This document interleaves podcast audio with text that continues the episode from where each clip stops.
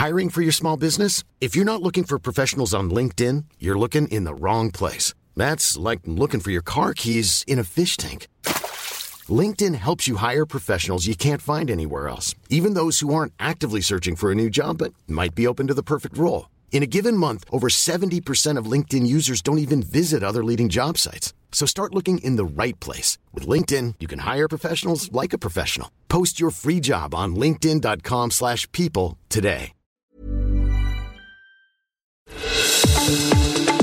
El Heraldo Radio presenta Zona de Noticias con Manuel Zamacona. Zona de Noticias, el epicentro de la información.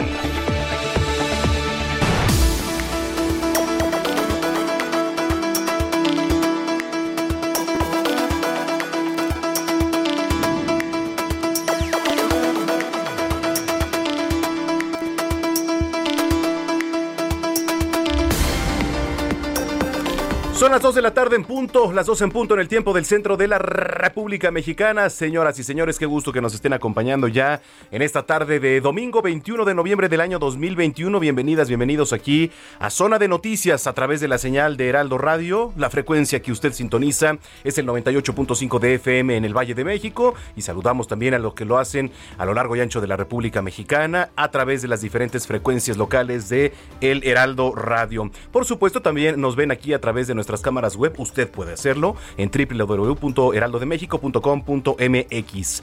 Y bueno, pues seguirnos en redes sociales, como todos los fines de semana, están a su disposición arroba samacona al aire, arroba samacona al aire, y nos pueden hacer llegar todos y cada uno de sus comentarios en esta tarde de domingo. Domingo, pues soleado en algunas zonas aquí, por lo menos de la capital. Eh, si va a salir un poco más tarde, hágalo abrigado porque ya ve que han estado bajando las temperaturas y bueno, pues todo esto puede desencadenar también en que nos venga alguna enfermedad, se confunda, que si tenemos influenza, que si tenemos COVID, que si tenemos gripe. En estos tiempos, pues la verdad es que ya no se sabe y entonces pues es un tema estar haciéndose las pruebas y todo esto. Hay que cuidarnos hay que cuidarnos para que pues pronto dejemos a un lado el COVID, nos centremos en vacunarnos, por supuesto, como lo hemos venido haciendo en los últimos años, que tiene que ver vacunas contra pues eh, la influenza, ¿no? Entonces, pues así, así será. Qué bueno que nos esté acompañando. Tenemos un gran programa eh, en esta tarde, por cierto, ya está por aquí, en la sala de espera Leopoldo Mendíbil, gran historiador, uno de los mejores del país.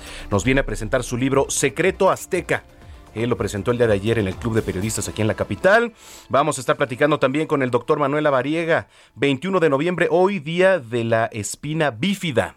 ¿Qué es la espina bífida? Bueno, pues le vamos a platicar más adelante. ¿Qué pasa con la cuarta ola de COVID y la temporada de la influenza? Hay personas que no se quieren vacunar contra la influenza porque dicen que pues podría ser riesgoso una vez que ya se tiene la vacuna contra la COVID. No es cierto, ya los expertos han dicho que no, por eso vamos a platicar con el doctor Alejandro Macías, el zar de la influenza pandémica, usted recuerda, en el 2009. Eh, tenemos también qué pasa con el índice de preferencia de retailers, las compras en los supermercados. El dinero no es tanto, ¿eh? es lo que está arrojando una encuesta. El dinero en los productos no influye mucho para las compras en los mexicanos. En fin, tenemos un gran programa. Eh, tenemos también por aquí, desde el 27 de noviembre al 19 de diciembre, inicia la temporada de magia Nochebuena en Xochimilco 2021. Ya verá, le vamos a tener también regalitos. Bueno. Pues cuando son las 2 de la tarde con 3 minutos, le saluda Manuel Zamacona y vamos con lo más importante que se ha generado hasta el momento. En Soriana sabemos que la Navidad es muy de nosotros. 30% de descuento en el departamento de Navidad. Sí, 30% de descuento en el departamento de Navidad. Y pantalla BIOS Smart TV 32 pulgadas a 3,990 pesos más 12 meses sin intereses. Soriana, la de todos los mexicanos. A noviembre 22, aplican restricciones. Válido en hiper.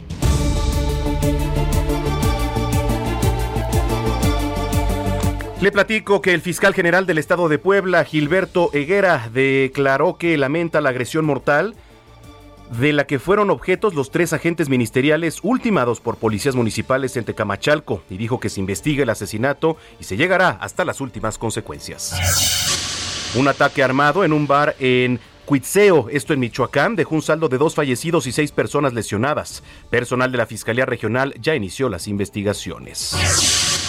México registró este sábado 227 nuevas muertes por la COVID-19 para un total de 292.372 confirmadas, además de otros 3.306 casos, esto según la Secretaría de Salud, que advirtió que indicios de una cuarta ola México se mantiene como el cuarto país con más muertes por COVID-19 detrás de Estados Unidos, Brasil y la India. 18 internos del Hospital de Salud Mental en Chihuahua fueron trasladados al Hospital Central, esto luego de resultar contagiados de COVID-19. De los 18 pacientes, se indicó que 15 se encuentran graves y 3 de ellos delicados. La ex titular de la Secretaría de Desarrollo Social, Rosario Robles, invitó a la sociedad a sumarse a las acciones de resistencia civil pacífica que inician hoy con una jornada de oración para exigir su libertad. A través de un video, reiteró desde el penal de Santa Marta, Catitla, que se encuentra privada de su libertad injustamente. La jefa de gobierno de la capital, Claudia Sheinbaum, rechazó que diversas agrupaciones en medios internacionales formen parte de una campaña para promover su imagen rumbo a las elecciones presidenciales de 2024. Ella dice que son apariciones en medios internacionales. Recientemente la mandataria capitalina ha sido portada en medios como El País. Durante la clausura del Congreso Mexicano del Petróleo en Monterrey, la secretaria de Energía Rocío Nale aseguró que debido a la importancia económica que genera el petróleo, no hay que em, satanizar ni dar prioridad actualmente a las energías renovables, dijo. La funcionaria insistió en que actualmente el país debe seguir enfocándose en la extracción y producción de petróleo. La Junta de Coordinación Política de la Cámara de Diputados definirá esta semana el calendario preliminar del Parlamento abierto sobre la reforma eléctrica. El presidente de la mesa directiva, Sergio Gutiérrez, aseguró que el diálogo y el intercambio de ideas debe ser la ruta para analizar, discutir y, en su caso, aprobar la iniciativa del presidente Andrés Manuel López Obrador. El turismo en la Ciudad de México ha recuperado casi 10 mil millones de pesos tras el peor año de su historia a causa de la pandemia. Lo anterior de acuerdo a cifras de la Secretaría de Turismo que señalan que el periodo de enero a agosto de 2021 hubo una derrama económica de 35 mil 386 millones de pesos. Vámonos a temas internacionales. En Chile se realizan elecciones para elegir el nuevo presidente y legisladores. Los sondeos previos aseguran la victoria en primera vuelta de la izquierda por Gabriel Boric y la extrema derecha por José Antonio Cast, ambos con más de un 20% de las preferencias. Habitantes de varios países de Europa salieron ayer para protestar contra el riesgo de los confinamientos y la posible obligatoriedad de la vacuna anticovid debido al fuerte rebrote que enfrenta esta región. En los deportes, Luis Hamilton se llevó la primera victoria del Gran Premio de Qatar. El mexicano Sergio Checo Pérez quedó en la cuarta posición. Puebla, y me duele decirlo, ¿eh? pero ay, qué barbaridad. Puebla logró avanzar por tercer torneo consecutivo a la liguilla de la Liga MX, en donde se define al campeón de la contienda luego de derrotar en tiros penales a las Chivas Rayadas del Guadalajara 8-7, quien había igualado a dos goles ya en tiempo reglamentario.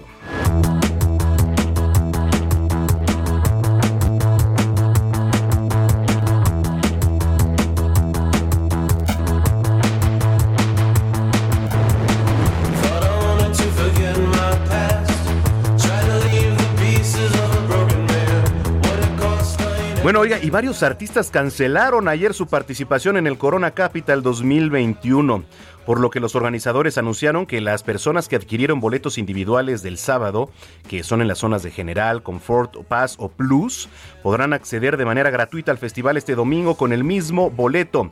Los organizadores aclararon que para las personas que compraron abonos de ambos días, solo será válido el ticket del domingo, es decir, no está permitido transferir el pase del día de ayer.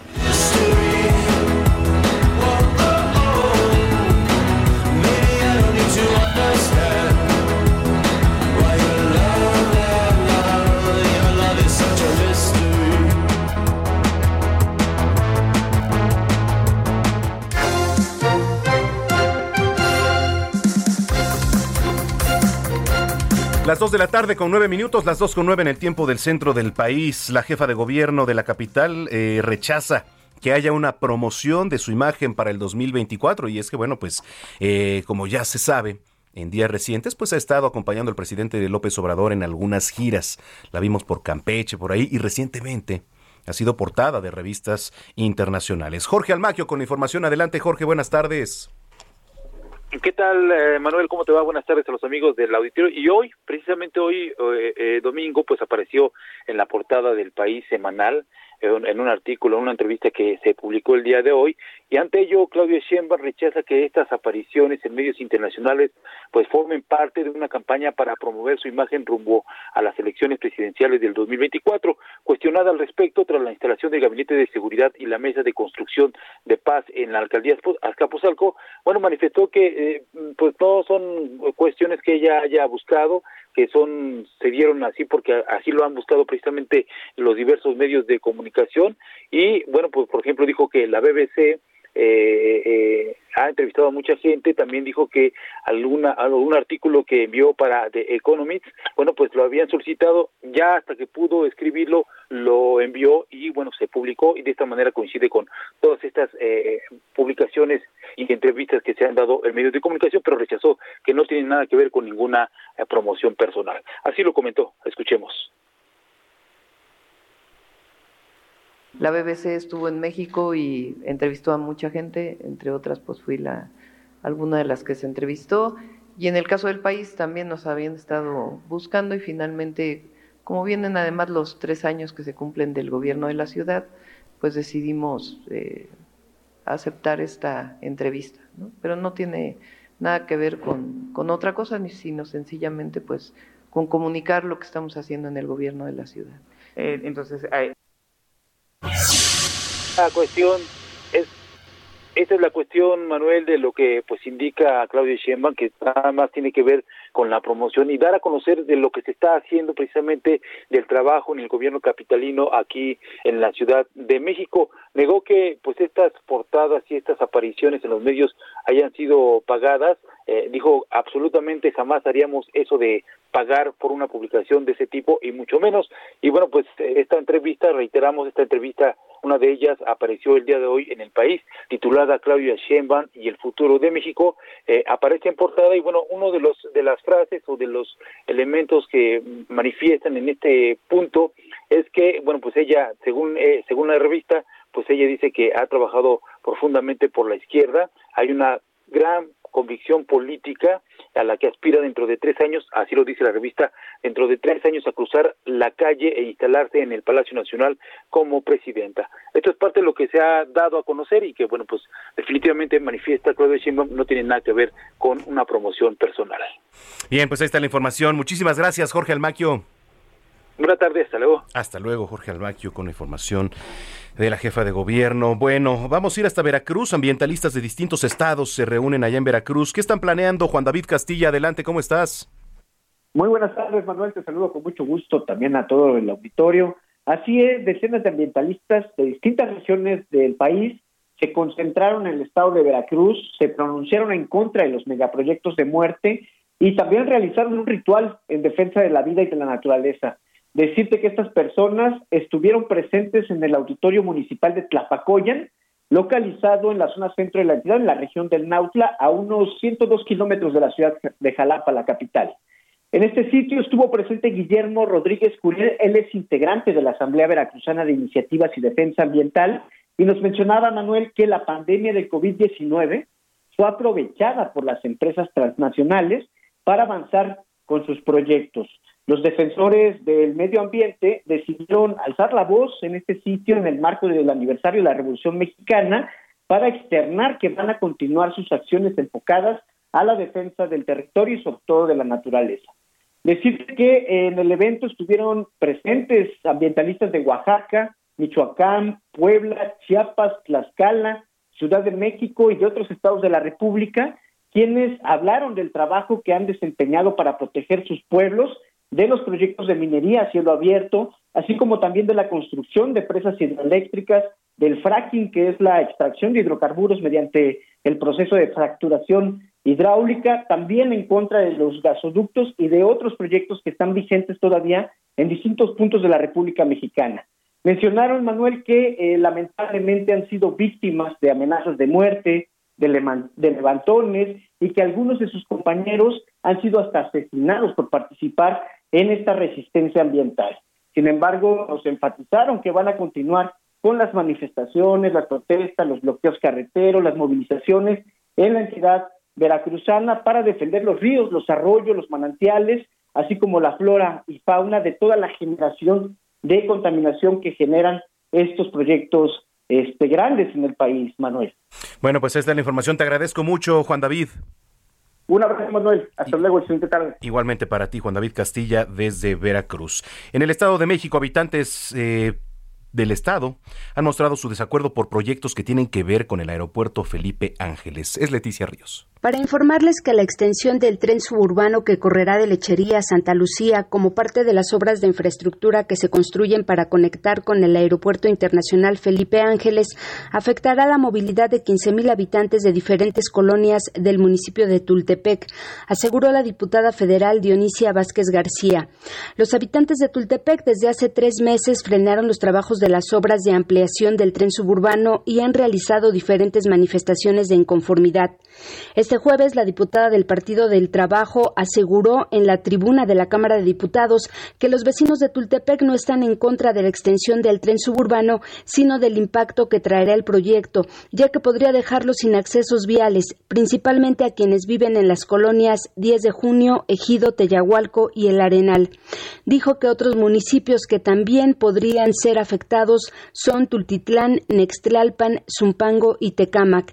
Destacó que además el proyecto de deberá tomar en cuenta una nueva infraestructura subterránea para los conductos del drenaje de gas natural, agua potable, así como los problemas de inundaciones que afectan a la región para que no represente un riesgo futuro para la población de la zona. Escuchemos. Donde vecinos del municipio de Tultepec impidieron que trabajadores realizaran sus labores con maquinaria pesada porque señalan que la ampliación del tren suburbano afectará la movilidad de más de 15.000 habitantes de estas colonias. En dicho acto, los habitantes explicaron que, al respecto, los manifestantes aclararon que no están en contra del tren suburbano, sino que con la obra señalan que se quedarían sin accesos viales. Los vecinos han sostenido diferentes reuniones con representantes de la Secretaría de Comunicaciones y Transportes Federal, sin embargo no se ha llegado a un acuerdo. La propuesta de los pobladores es que el tramo elevado del tren suburbano que cursa sobre la avenida Doctores en Tultepec se amplíe de 1.3 kilómetros a 2.6 kilómetros para que puedan seguir utilizando dicha vialidad. Hasta aquí mi reporte. Entrevista. Le adelantaba al inicio de este espacio que ya se encontraba aquí eh, con nosotros el gran historiador Leopoldo Mendíbil. El día de ayer se presentó este librazo que es Secreto Azteca. Qué gusto tenerte por aquí nuevamente, Leopoldo. Manuel, para mí el honor es estar contigo. Yo soy fan de tu programa, lo sabes, y agradecidísimo de poder platicar aquí con el, con el Heraldo Radio. No, pues al contrario. Secreto Azteca, ¿de qué se trata? Cuéntanos. Pues querido Manuel, el Secreto Azteca es porque normalmente eh, este, creemos un mito sobre nuestro pasado. En, en general de nuestra historia, queremos mucho más mitos y mentiras que la verdad histórica. Entonces, para, para empezar por el hecho de que creemos que llegaron los migrantes desde Aztlán, este, y que vieron en un, islote, vieron el águila y la serpiente, pero así para decirlo con palabras de Eduardo Matos Moctezuma, el mayor de todos los eh, arqueólogos de México, ese evento nunca sucedió. O sea, por ese hecho es que en las crónicas nunca coincide la fecha en que se supone que en 1325 llegaron y vieron ese famoso milagro de ver el águila y parada, que era la promesa de Huitzilopochtli. Entonces, este, ninguna crónica coincide y no coinciden tampoco en cuáles eran las, las tribus que venían de Aztlán. O sea, todas las crónicas traen una diferente lista y que crees en varias de ellas, o en la mayoría, ni siquiera aparecen los mexicas. ¿Cómo resolver ese enigma? Es muy, es muy tremendo y a su vez sencillo. Ese mito lo inventaron los propios mexicas, o sea, eh, cuando ya estuvieron en el poder. Os cuenta que el libro secreto azteca trata de cómo fue realmente que llegaron los mexicas, siendo básicamente como los hondureños que vienen en las caravanas y que nadie los quiere y que, oye, pónganos en Sonora donde no hagan daño y que van a delinquir. Así trataban a los mexicas. Y los mexicas llegaron y eran como que los apestados en el valle del lago de Texcoco, todos los que estaban ya asentados eran, por decirlo como los fifís, ¿no? Que ya se sentían, eran las ciudades ya establecidas. Y ellas eran las que decían que venían de Aztlán. O sea, y, toda esa fórmula de decir que venían de Aztlán y de las siete cuevas, lo habían incluso inventado antes otro líder llamado Xorotl para ponerlos en paz. Porque se la pasaban en guerras, entonces fue la manera de decir, no hombre, somos hermanos. O sea, todos alguna vez salimos de siete cuevas, pues esas cuevas es totalmente un invento político también, desde el tiempo de Xolotl, 100 años antes de que se reinventara, cuando los mexicas, que fueron la última migración que llegó, que no, o sea, una migración que no estaba, no era la misma de los que decían venir de Aztlán.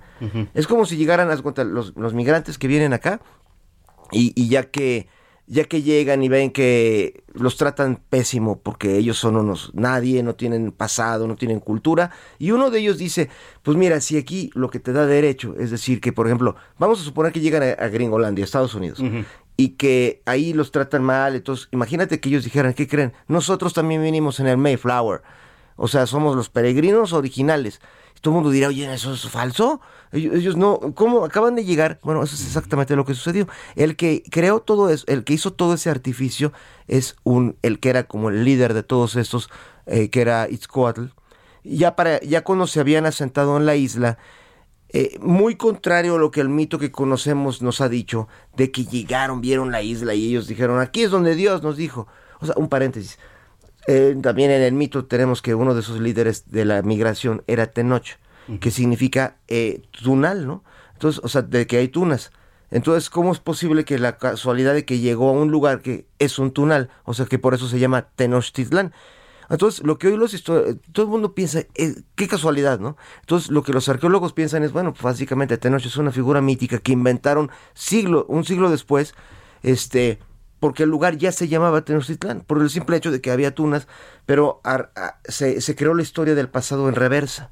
Entonces, lo que hoy se sabe es que realmente este grupo de migrantes, y es la tesis en secreto azteca, este, este grupo de migrantes este, eh, estaban maltratados por todo el mundo y un emperador que era el que entonces era el mero chipocludo, digamos, era eh, Tesosomoc de Azcapotzalco, era, se cuenta, como el Darth, Vader de, esa, de, esa, época, y este tenía todo el mundo sometido, y cuando vio que los mexicas no tenían a dónde ir, y eran medio bravos, pues él dijo, pónganos en la isla, en el islote, que hoy es el centro de nuestra ciudad, este, y, y que donde no había nada, o sea, pero los traía como que, este, con migajas, les iba dando eh, con, este, con qué sostenerse, pero a cambio los entrenó para hacer su grupo de choque. O sea, su grupo de para atacar a los otros. O sea, como quien dice, los entrenó para hacer su brazo armado.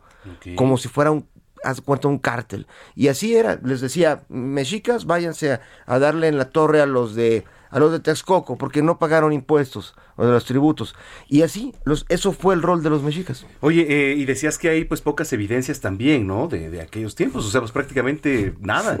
Sí, e, exactamente, Manuel, porque la base de por qué es tan difícil reconstruir el pasado es porque, y, yo tengo amor por España y todo, familia española y lo que sea, pero es innegable que de todos los miles de libros que había en el mundo prehispánico, o sea, en todas las ciudades, imagínate cuántos libros había. Bueno, lo que queda hoy los únicos que quedan, eh, que son hechos antes de que llegaran los españoles, son 16. 16, o sea, cabe en un closet. Todo lo que era esa civilización está en. Solo quedaron 16 libros y ni siquiera hablan de la historia. Hablan de los rituales y de mm. cómo preparar, no sé, los, brebajes y, y, el código de, de la matrícula de los impuestos. Pero no dicen quiénes eran los reyes. Entonces, todo, todo lo que hoy sabemos fue, fue, o sea, primero hubo una destrozadera de, de, la, de la historia. O sea, y lo que, y el secreto azteca, la búsqueda ha sido cómo a partir de las, de las pistas que quedaron, que fueron hechas ya por frailes o por indígenas que estaban trabajando ya para españoles, pero las historias que ellos, o sea, hay que agradecer a los frailes españoles, porque si no fuera por ellos, no sabríamos literalmente nada. Sería como un agujero negro pero ellos fueron reconstruyendo, pero naturalmente todo lo que tenemos de, de, esas crónicas que se fueron haciendo después no coinciden en nada, o sea, son súper contradictorias. Entonces se hizo una labor muy detectivesca, la que han hecho los arqueólogos y los historiadores, en los que está basado el libro de Secreto Azteca. ¿Y qué, te inspiró eh, para escribir este libro que además, pues fuera del aire, hace rato me platicabas, pues que ya lo habías venido trabajando desde hace años? Sí, la verdad, Manuel, y, además este ejemplar que te traigo con enorme agradecimiento, mucha admiración, porque yo soy tu fan. Y, este, el tuyo. Pues es un honor para mí.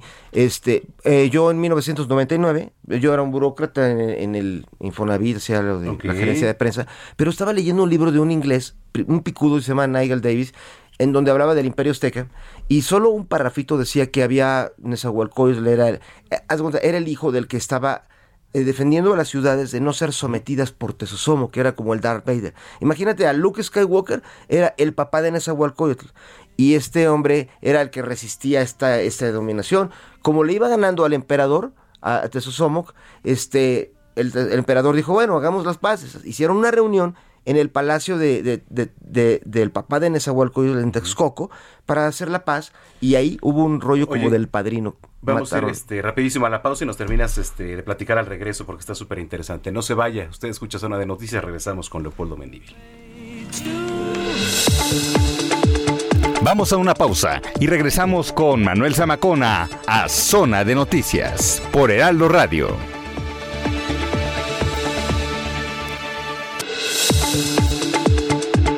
Ya estamos de vuelta. Zona de Noticias con Manuel Zamacona.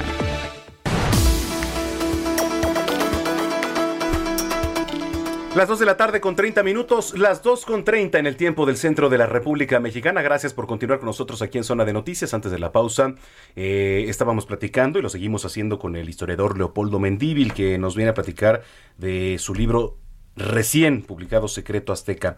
Secreto Azteca, nos decías entonces, eh, nos quedamos en una parte en, en la inspiración, en por qué llegó Secreto Azteca hasta, hasta las librerías. Ah, pues sí, Manuel, porque Perdón, en 1999 yo estaba leyendo un libro de un inglés en los ratos libres, yo trabajaba en otra cosa, pero él- había un párrafo que decía que este antes del Imperio Azteca había un imperio todavía peor, o sea, peor lo digo que pues que era más salvaje, más cruel, de Azcapotzalco, donde el, el tirano era Tezosomoc y tenía dominados a todo mundo, a todo mundo mataba a los reyes de otras ciudades y ponía a sus hijos ahí, o sea, tenía como 50 hijos y a todos los puso al mando, o sea, imagínate el nepotismo de la época.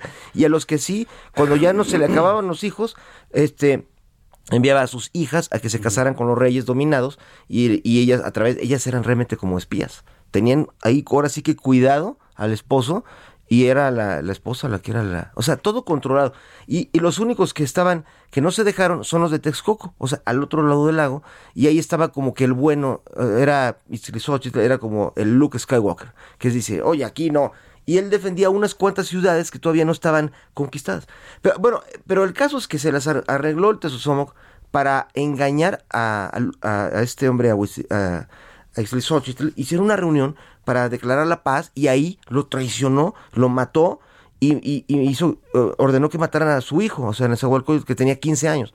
Y dijo, maten al niño. Y bueno, haz cuenta que fue un momento negro, porque ahora sí que tomó el control total de su y se las arregló para escaparse en ese Y de, a partir de ahí se aventó 10 años que se parecen, haz cuenta, a la caricatura de Remy, donde este niño escapó y estaba huérfano, todo el mundo lo quería capturar, había una recompensa sobre su cabeza y este tuvo que trabajar de gato, literal, o sea, este trabajó con una identidad falsa, con otro nombre, pero lo que es increíble que ese párrafo decía, es que 10 años después regresó con un ejército de 250 mil hombres para vengarse de la muerte de su padre y, y con eso creó el imperio azteca.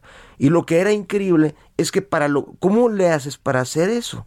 Y, y lo que hizo es que este, este ejército de 250 mil hombres eran de muchas ciudades, hablaban de diferentes idiomas y eran eran reinos que eran de por sí enemigos entre sí, como los mexicas, los charcas, xochimilcas, y dices, ¿cómo se pusieron de acuerdo? Y pues por el liderazgo de él, que él dijo, vamos a hacer algo diferente, todos somos aztecas. Eras, mientras los mexicas de la isla, ellos decían, nosotros somos mexicas y estamos por encima de todos. Él dijo, ser aztecas, todos, todos los que quieran ser azteca. Es decir, no, no está limitado a una raza y demás.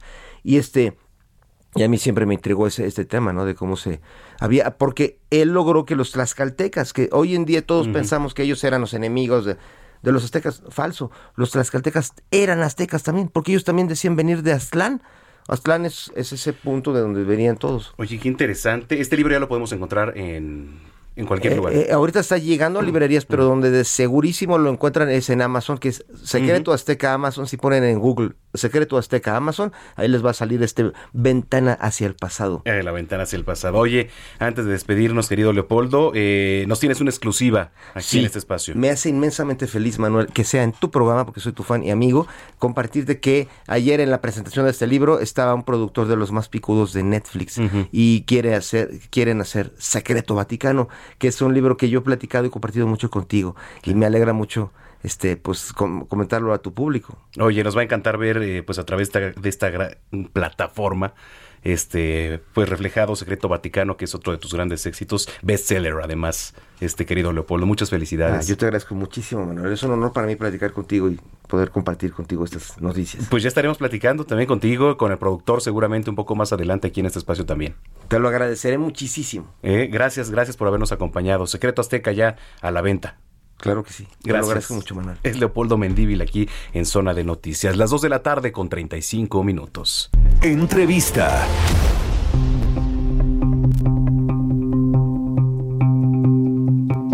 Bueno, eh, se lo adelantaba al inicio de este espacio también. ¿Qué pasa? Estamos escuchando ahora eh, la cuarta ola de COVID-19. ¿Está llegando no está llegando? ¿Qué es lo que tenemos que saber? Me da muchísimo gusto saludar aquí en la línea telefónica al doctor Alejandro Macías. Seguramente usted lo recuerda, el ex zar de la influenza pandémica en 2009 aquí en México.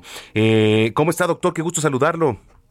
Hola, Manuel, me da mucho gusto estar con tu auditorio. Buenas tardes. Gracias, buenas tardes. Hemos escuchado estos últimos días y quizá eh, ha causado un poco de pánico entre la población hablar de una cuarta ola de, COVID-19. ¿Qué, qué, esperar al respecto, doctor? Sí, mira, todo lo que sube tiene que bajar. Vamos bajando de una tercera ola, pero no fue de cualquier ola o de cualquier pico, fue el pico delta. Recordemos que este virus delta esa variedad delta, va a afectar a prácticamente todo el mundo. No va a dejar ninguna parte del mundo sin castigar este virus delta. Inclusive países que tengan buen nivel de vacunación van a tener que sufrir el embate del, virus delta. Este virus que estamos dejando ahora, ese pico que estamos bajando, es el pico delta, no olvidemos eso. No es cualquier variante, estamos dejando el pico delta. Hasta ahora en el mundo, no ha llegado ninguna otra variedad a sustituir a la variante Delta. Entonces, si lo vemos desde el punto de vista optimista, lo más duro ya pasó. Eso no quiere decir que el virus se acabó. El virus va a seguir, inclusive en lo que se llama ya un nivel de mayor equilibrio, un nivel endémico que se dice, en donde se va a parecer un poco como a una estación de influenza, donde puede haber todavía muchos casos, puede haber 200 muertos todos los días, no son pocos, es un avión llenito. ¿no? Pero claro, venimos de 1.500 ah, muertos por día. Entonces, ya a veces 200 nos parecen dos poquitos como si no fueran una tragedia. Bueno, ese nivel basal de 200, 300 que no hemos podido dejar puede mantenerse por todo ese tiempo endémico. El mensaje tiene que ser, a ver si parece que tenemos algunas situaciones ventajosas, parece que hay motivo para el optimismo, moderado siempre, parece que si hacemos las cosas bien y seguimos vacunando, lo peor ya lo dejamos atrás. Todo eso es perfectamente esperable, es factible si seguimos vacunando. Pero el mensaje tiene que ser, eso no se ha terminado. Todavía, que trabaja desde su casa el que pueda hacerlo. Todavía hay que evitar tumultos. Todavía hay que ventilar los espacios cerrados. Todavía hay que tener precaución. Todavía no hay que hacer cosas que sabemos que no debemos hacer y la gente sabe qué es lo que no debe hacer. Por supuesto todavía el mensaje tiene que durar por lo menos todo el tiempo que dure el frío. Hay otra duda, hay otra duda, doctor, que le quería comentar, porque muchas personas dicen, es que, bueno, yo ya con la vacuna que me puse, ya ve que estuvo la campaña de vacunación aquí contra la COVID-19, este, dice, bueno, es que yo ya estoy vacunado de esta cuarta ola. El estar vacunado, ¿qué te hace? Porque no te hace inmune, digamos, a que pueda contraer esta enfermedad. Claro, claro, no te hace inmune. Ahora, te hace mucho menos sensible a enfermarte gravemente. La vacuna no es solo para que no te enfermes, lo cual puede ocurrir de todos modos. La vacuna es para que no te mueras, básicamente. La vacuna es para que no te pongas grave, que no acabes en terapia intensiva y no te mueras. Es el principal objetivo de la vacunación. Una persona vacunada, primero, sí tiene protección. Segundo, esa protección te protege inclusive contra enfermarte. Pero tercero, si te llegas a enfermar, lo cual no es imposible, lo más probable es que no te pongas grave y no te mueras. Pero también, cuarto, si estás vacunado y te enfermas, de todos modos puedes contagiar a los demás. Entonces, sí hay que vacunarse, es el mensaje, pero la vacuna no te exime de responsabilidades, ni te da una patente de corso para meterte entre las balas, porque no quiere decir que no te pueda pasar nada, todavía te tienes que cuidar. En muchos estados y, e incluyendo la capital, el semáforo está en color verde, lo que significa que, por ejemplo, por, eh, aquí eh, los aforos o, por ejemplo, los espacios al aire libre ya ocupan un 100%. Ahorita vemos eventos como el Corona Capital, recientemente la Fórmula 1, en donde, bueno, pues la cantidad de gente se acumula y es muy difícil guardar la sana distancia, que también era una de las recomendaciones principales cuando estaba en pleno esta pandemia, ¿no? Ahora, eh, qué tanto influye, ¿no? El, estar abriendo estos espacios, porque pues no sabemos quizás si el de al lado esté, contagiado o contagiada. Sí, claro, Manuel. Mira, para serte completamente sincero, a mí el semáforo nunca me gustó para nada. ¿eh? no, te dice nada, es como las llamadas a misa. Va el que quiere y el que no quiere no va. No, yo creo que siempre tenemos que apelar a la responsabilidad y el conocimiento, el entendimiento de cada persona y la gente sabe cuáles son sus límites y qué es lo que puede hacer y no hacer. Yo creo que el mensaje es muy claro, independientemente de los demás, tú sabes lo que tienes que hacer, lo que puedes hacer, cuáles son tus límites, no los excedas, sé, sé, precavido, toma precaución. Eh, todo eso es algo que hay que apelar una la responsabilidad individual. El semáforo es algo que se hizo de manera completamente subjetiva, arbitraria. La verdad yo siento que nunca se dio para nada. ¿eh? Ok, sí, sí, sí, una parte, este, concuerdo, concuerdo totalmente. Y pues ya nada más desde, su experiencia, doctor, eh, recomendaciones para todos los que nos vienen escuchando aquí a través de la señal de Heraldo Radio. Sí, mira, la, primero optimismo, hay que honrar a nuestros muertos, hay que eh, saludar el, daño que nos ha causado esta pandemia con todo nuestro dolor, pero con optimismo hacia el futuro que vamos hacia una sociedad mejor. Ojalá si aprendemos las lecciones y que esto no se ha terminado. El mensaje es, sigámonos cuidando, el que pueda trabajar desde casa, que todavía lo haga, el que tenga que salir, que evite los tumultos, que eviten meterse en espacios cerrados mal ventilados, que usen cubrebocas y que te vacunes en cuanto te toque con la vacuna que te toque. Todavía ese es el mensaje de aquí y seguramente por los meses por venir. Correcto. Entonces, eh, pues para alertarnos todavía y para, digamos, entrar en pánico, mejor es mejor guardar la calma, ¿no? Porque, digamos, este, pues no, no se viene así como, como lo que vivimos hace unos, unos meses, doctor. Es poco, de medicina siempre, todo es probable siempre. También es probable que venga un virus completamente nuevo, uno de influenza peor que esto. Todo es probable. Ah, no todo es posible, todo es posible. Pero eso es poco probable. Yo creo que lo más probable, de acuerdo con las, lo que estamos viendo con la realidad, es que tenemos que pasar ya hacia una etapa más controlable, Manuel. Correcto. Pues yo le agradezco mucho que haya platicado con nosotros aquí, doctor. ¿Cómo no? Buenas tardes. Le agradezco mucho, doctor Alejandro Macías, el exar de la influenza pandémica en el año 2009 aquí en nuestro país. Las 2 de la tarde con 42 minutos. Salud con el doctor Manuel Lavariega.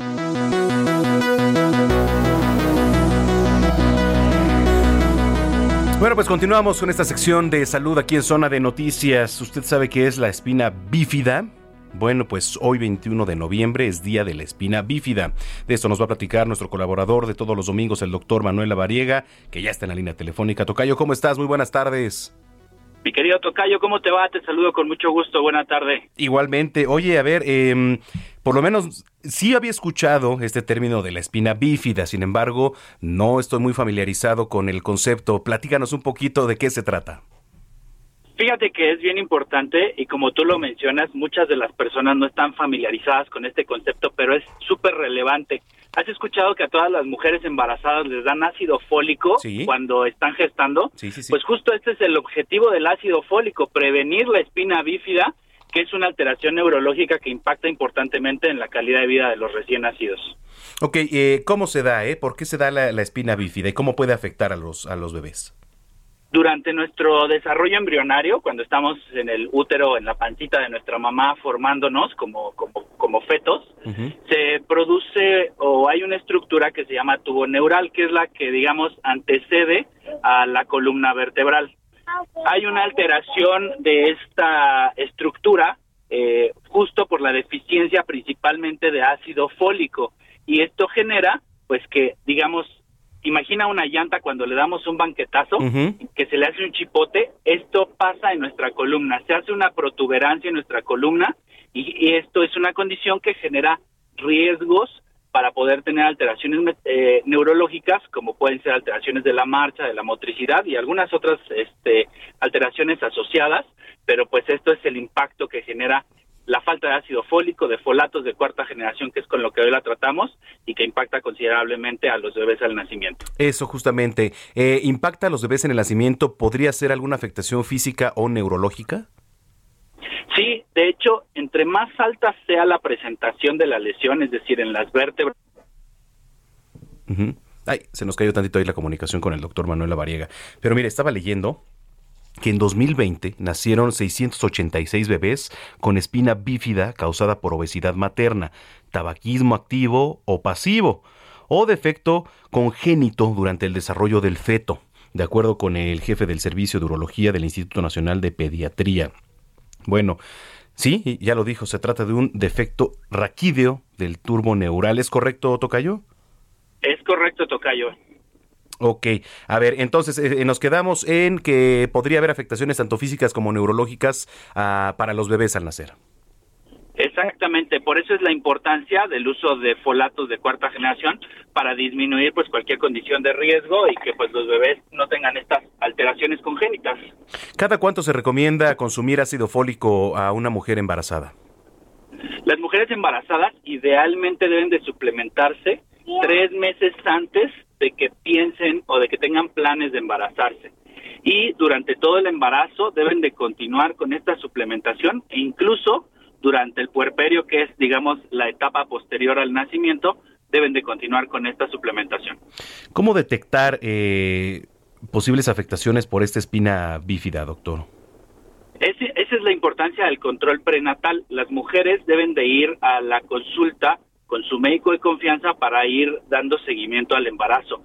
Regularmente solicitamos ultrasonidos en donde la columna vertebral del bebé para asegurar que esté cerrada y que no exista alguna condición al respecto. Y por supuesto, una vez que nos enteramos como médicos que las pacientes están embarazadas, prescribimos de inmediato el uso de folatos.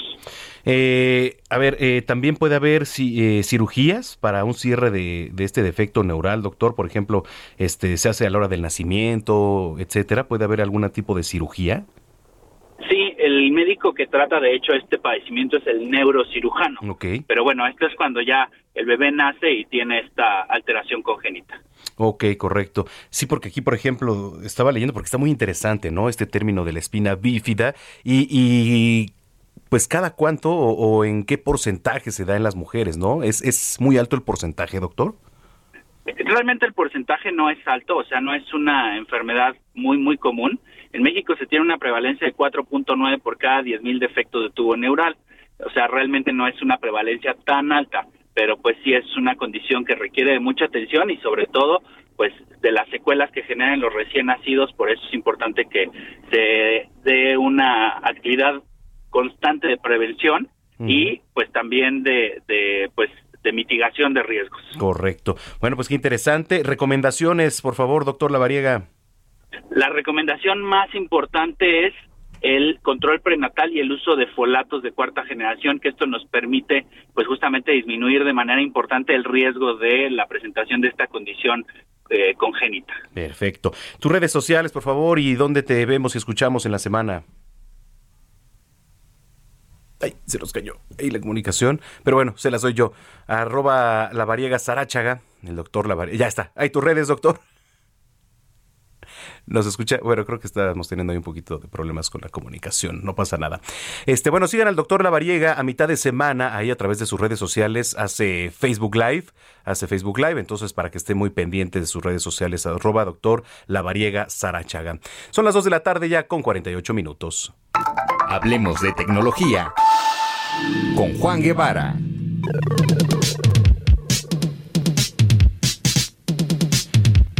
Nos vamos hasta la ciudad espacial en Houston, Texas y saludamos también aquí a través de Now Media TV que nos ven completamente en vivo en muchas partes de Estados Unidos, en Chicago, en Atlanta, en Beaumont, en Houston y escuchándonos también a través de Now Media Radio. Eh, agentes fronterizos pueden revisar las redes sociales y dispositivos al cruzar la frontera. Ándale, qué interesante Juan Guevara, te saludo como siempre con mucho gusto.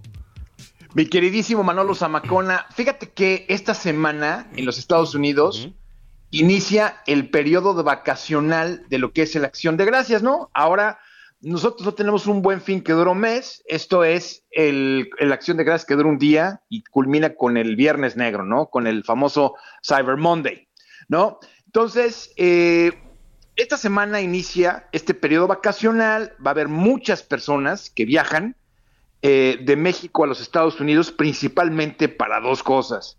Es decir, la vacunación de sus hijos de 5 a 11 años con la vacuna Pfizer, que es la única que está aprobada, y las famosas compras de sembrinas, si les sobró algo de dinerito ahí del buen fin, se lo van a venir a gastar a Estados Unidos para el tema de eh, acción de gracias. Ahora, me pueden decir, bueno, ¿y esto qué tiene que ver con la tecnología? Fíjate, ¿eh? para que, porque mucha gente no sabe que desde el 2012 eh, el Servicio de Ciudadanía e Inmigración de los Estados Unidos ha estado monitoreando las redes sociales y de manera mucho más intensa desde el 2017 para determinar en gran medida los posibles o sus posibles beneficios migratorios.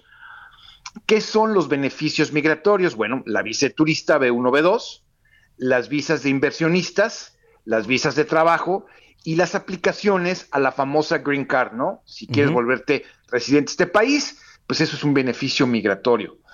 Ahora, fíjate, el Departamento de Protección Fronteriza de los Estados Unidos tiene la habilidad de revisar completamente todos los dispositivos electrónicos y los medios que lleves electrónicos al entrar a los Estados Unidos sin la orden de un juez. ¿Sí?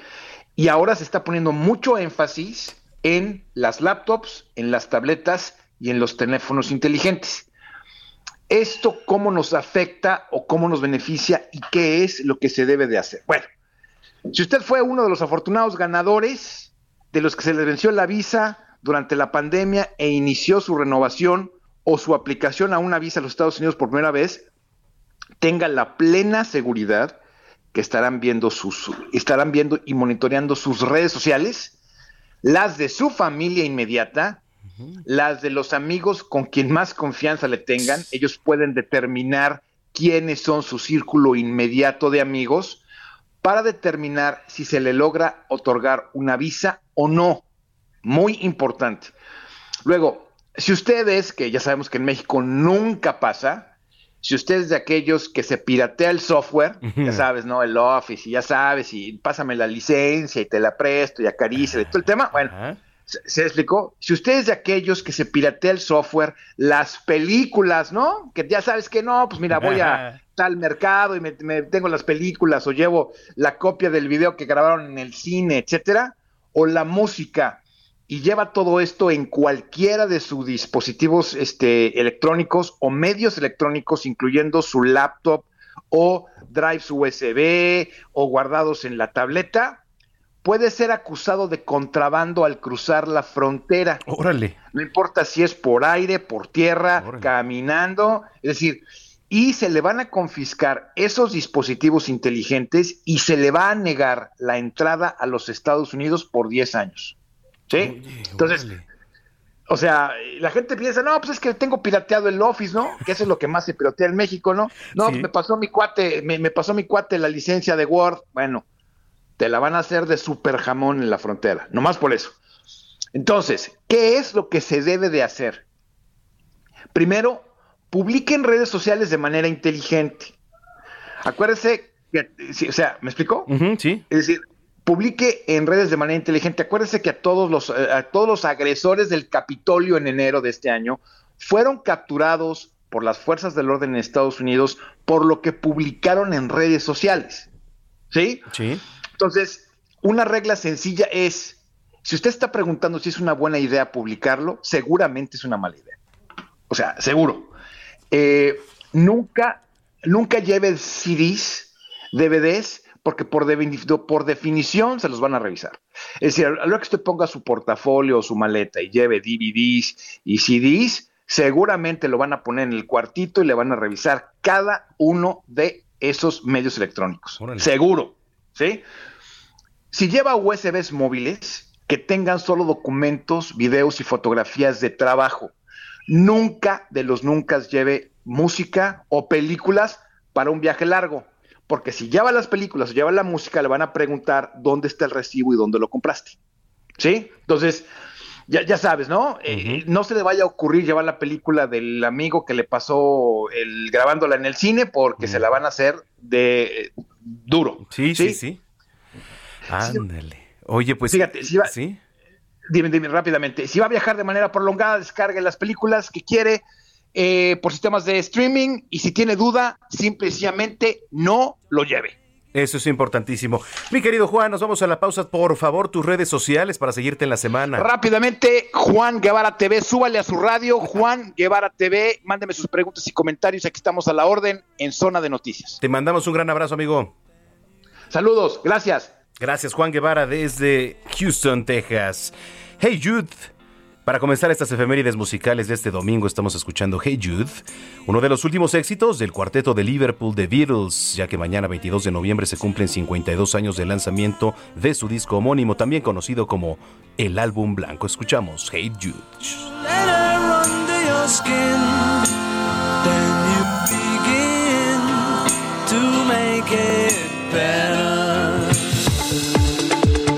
Vamos a una pausa y regresamos con Manuel Zamacona a Zona de Noticias por Heraldo Radio. Heraldo Radio, la HCL se comparte, se ve y ahora también se escucha.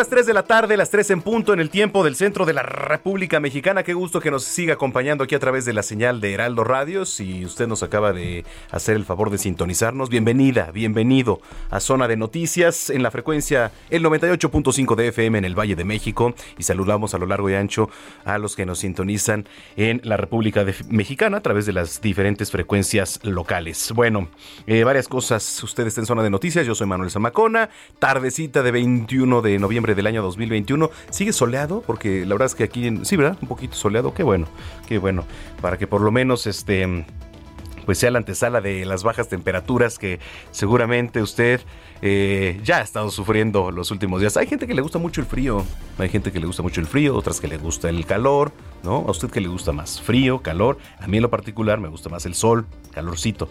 A mí. ¿Cómo que te gusta más el calor? Sí, bueno, pues cada quien. A usted a lo mejor le gusta estar congelándose el frío, la temperatura, que bueno, a mí no. A mí no me gusta la verdad el frío. Pero bueno, se disfruta también en ciertos días, ¿no? Por ejemplo, en estas épocas decembrinas, pues es muy característico. Y también usar unas buenas chamarras, lucirlas, es muy padre. Sí, me gusta también, pero no todo el tiempo tener frío, la verdad es que paso. Bueno, varias cosas. Eh, le voy a platicar y a ver si me hace favor de compartirlo. Estamos solicitando su apoyo para donar plaquetas al señor Alfredo Antonio Pérez Aguilar. Él se encuentra internado en el Hospital Primero de Octubre del Instituto Mexicano del Seguro Social, ubicado en Avenida Instituto Politécnico Nacional. Es del ISTE, ¿verdad? Es del ISTE, es aquí decía. No, es del ISTE. Está ubicado en Avenida Instituto Politécnico Nacional, en la alcaldía Gustavo Amadero. El horario de atención de 7.30 de la mañana a las 11 horas en el área de medicina interna con número de expediente SARB 691002. Le voy a repetir la información, a ver si nos puede ayudar. Se solicita su apoyo para donar plaquetas al señor Alfredo Antonio Pérez, quien se encuentra internado en el Hospital Primero de Octubre del ISTE, ubicado en Avenida Instituto Politécnico Nacional 1669, esto en la alcaldía Gustavo Amadero. Horario de atención de las 7.30 a las 11 horas en el área de medicina interna. El número de expediente es el siguiente. SARB 691002. SARB 691002. Ojalá, ojalá nos pudiera ayudar. Bueno, antes de irnos al resumen de noticias, a, a la actualización de la información, hoy 21 de noviembre es el Día Mundial de la Televisión.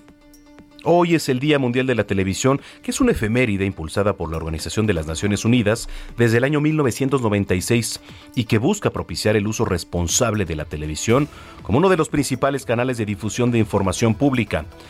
Eh, mire, ¿por qué celebrar? Hey, it's Ryan Reynolds and I'm here with Keith, co-star of my upcoming film If, only in theaters May 17th. Do you want to tell people the big news?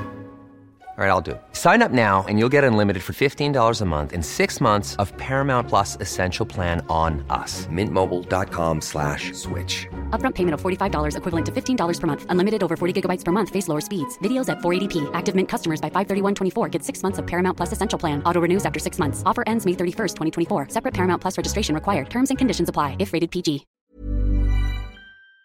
Un día para la televisión. La idea central de este día que, puede ser pues eh, extrapolada al resto de los medios de comunicación es que la televisión sirva como agente de difusión de noticias e información pues que sea relevante en, eh, y también enriquecedora para los habitantes del mundo. Programas que promuevan la cultura de la paz, que eduquen para mejorar las capacidades de desarrollo económico de las naciones y que brinden información veraz y fidedigna de sucesos importantes, como lo hacemos también aquí a través de nuestra casa que es Heraldo Televisión. Muchas felicidades a todos los que forman parte de Heraldo Televisión. Eh, pues que es mi casa también. La verdad es que nos sentimos muy comprometidos para llevarles a ustedes la información más relevante, con objetividad sobre todo, y con una línea editorial de primer nivel. ¿No? Con grandes periodistas, Alejandro Cacho, Jesús Martín Mendoza, Mario Maldonado, Adela Micha, por supuesto, Darío Celis, en fin, eh, una gran cobertura aquí la que tenemos también en Heraldo Televisión y un gran abrazo a todas y todos mis compañeros en este Día Mundial de la Televisión, un medio de comunicación por excelencia y que va a seguir impactando a lo largo de muchos, muchos años más. Sin duda alguna la televisión, hacer televisión, leer el teleprompte, los camarógrafos, la producción es hacer magia de verdad. Así que un gran abrazo a todas y todos mis compañeros de Heraldo Televisión principalmente y también a todas las otras televisoras porque también tenemos grandes compañeras, compañeros, amigas y amigos en otros medios de comunicación. Las 3 de la tarde ya, con 4 minutos, vamos con lo más importante actualizado hasta el momento. El gobierno de México dio a conocer que llevará su reclamo por el tráfico ilegal de armas al Consejo de Seguridad de la Organización de las Naciones Unidas, organismo que el país preside durante el mes de noviembre. Claudia Sheinbaum, la jefa de gobierno de la capital, anunció la construcción de un cuartel de la Guardia Nacional en la alcaldía Azcapotzalco. Tras instalar el Gabinete de Seguridad y Paz, las autoridades capitalinas detallaron que actualmente hay 200 elementos de la Guardia Nacional en esta demarcación. Legisladores de oposición en el Congreso de la Ciudad de México cabildean otorgar 100 millones de pesos al presupuesto para el año 2022 de la Secretaría de Desarrollo Económico. Esto con el fin de canalizar estos recursos al programa de fomento y mejoramiento de los mercados públicos de esta capital. Con incidentes mínimos, reportó la Junta Local del Instituto Nacional Electoral la apertura del 100% de las casillas para la elección extraordinaria en San Pedro Tlaquepaque, Jalisco. En total, se encuentran registrados en el padrón 489 mil ciudadanos en este municipio, cuya elección fue anulada y que obligó a reponerse ya este domingo.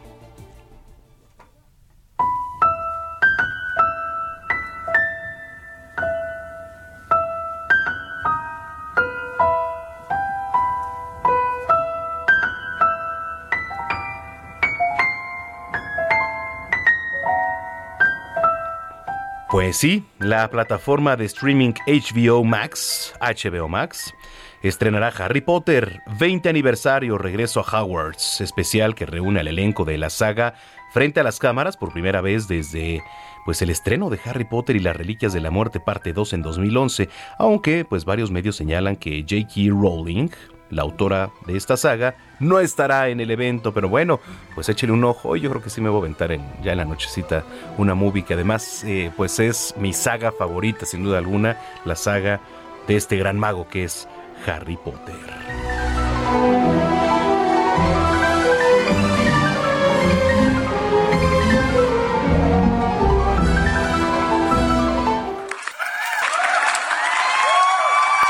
Zona de espectáculos.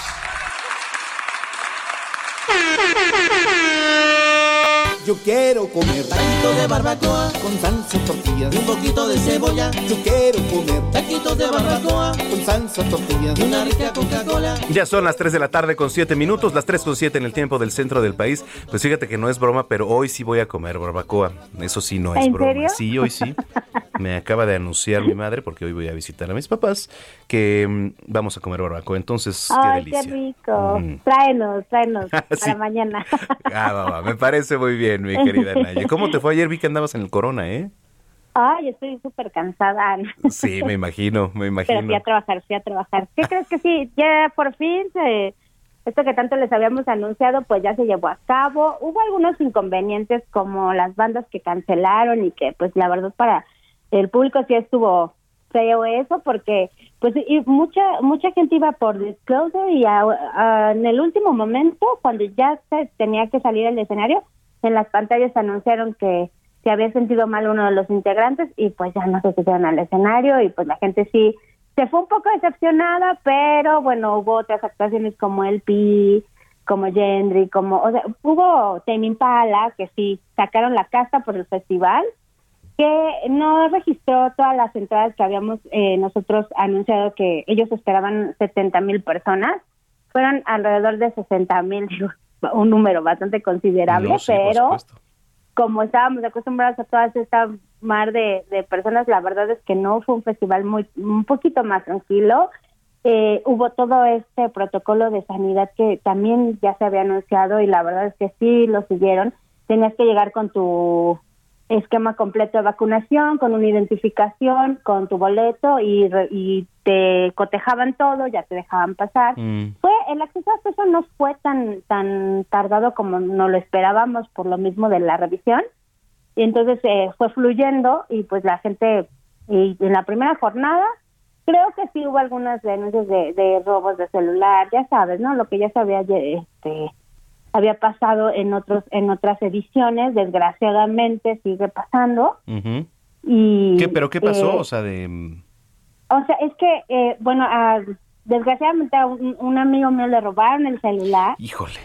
Y después encontramos a otra chica que estaba también reportando su celular porque se lo habían robado. O sea, ya ves que hace como tres años eh, sí salió mucho en los medios de que habían encontrado toda una banda, como una red, que iban a robar celulares a los festivales. Creo que, bueno, pues fue la pandemia, en el Viva Latino no se dio tanto, el último que hubo. Ahora sí vimos algunos casos y desgraciadamente pues eso sigue pasando. Yo creo que sí hay que poner otra vez el dedo ahí para que las autoridades este hagan algo porque sí fueron o sea fueron varios casos uno muy cercano desgraciadamente y otros que eh, nos fuimos encontrando en el camino que sí les habían robado el celular entonces pues eso, eso como que mancha un poco el- lo que trataron de hacer del festival de, de pues, reactivar otra vez la música reactivar otra vez las actividades pero pues bueno siempre hay un granito negro no en el arroz Sí, la verdad es que sí, ¿eh? sí ha habido varias quejas, yo he visto en redes sociales también, eh, no nada más en este evento, ¿no? Ahí está el Vive Latino, donde también Sí. ocurre y desafortunadamente en este tipo de eventos masivos, pues las ratas andan sueltas, mi querida Naya, y entonces eh, ven un punto ahí de como si fuera un queso, ¿no? Ahí van y dicen, bueno, pues aquí está y toma, sí, sí, sí, así son. Sí, eh, la verdad es que lamentable, pero bueno.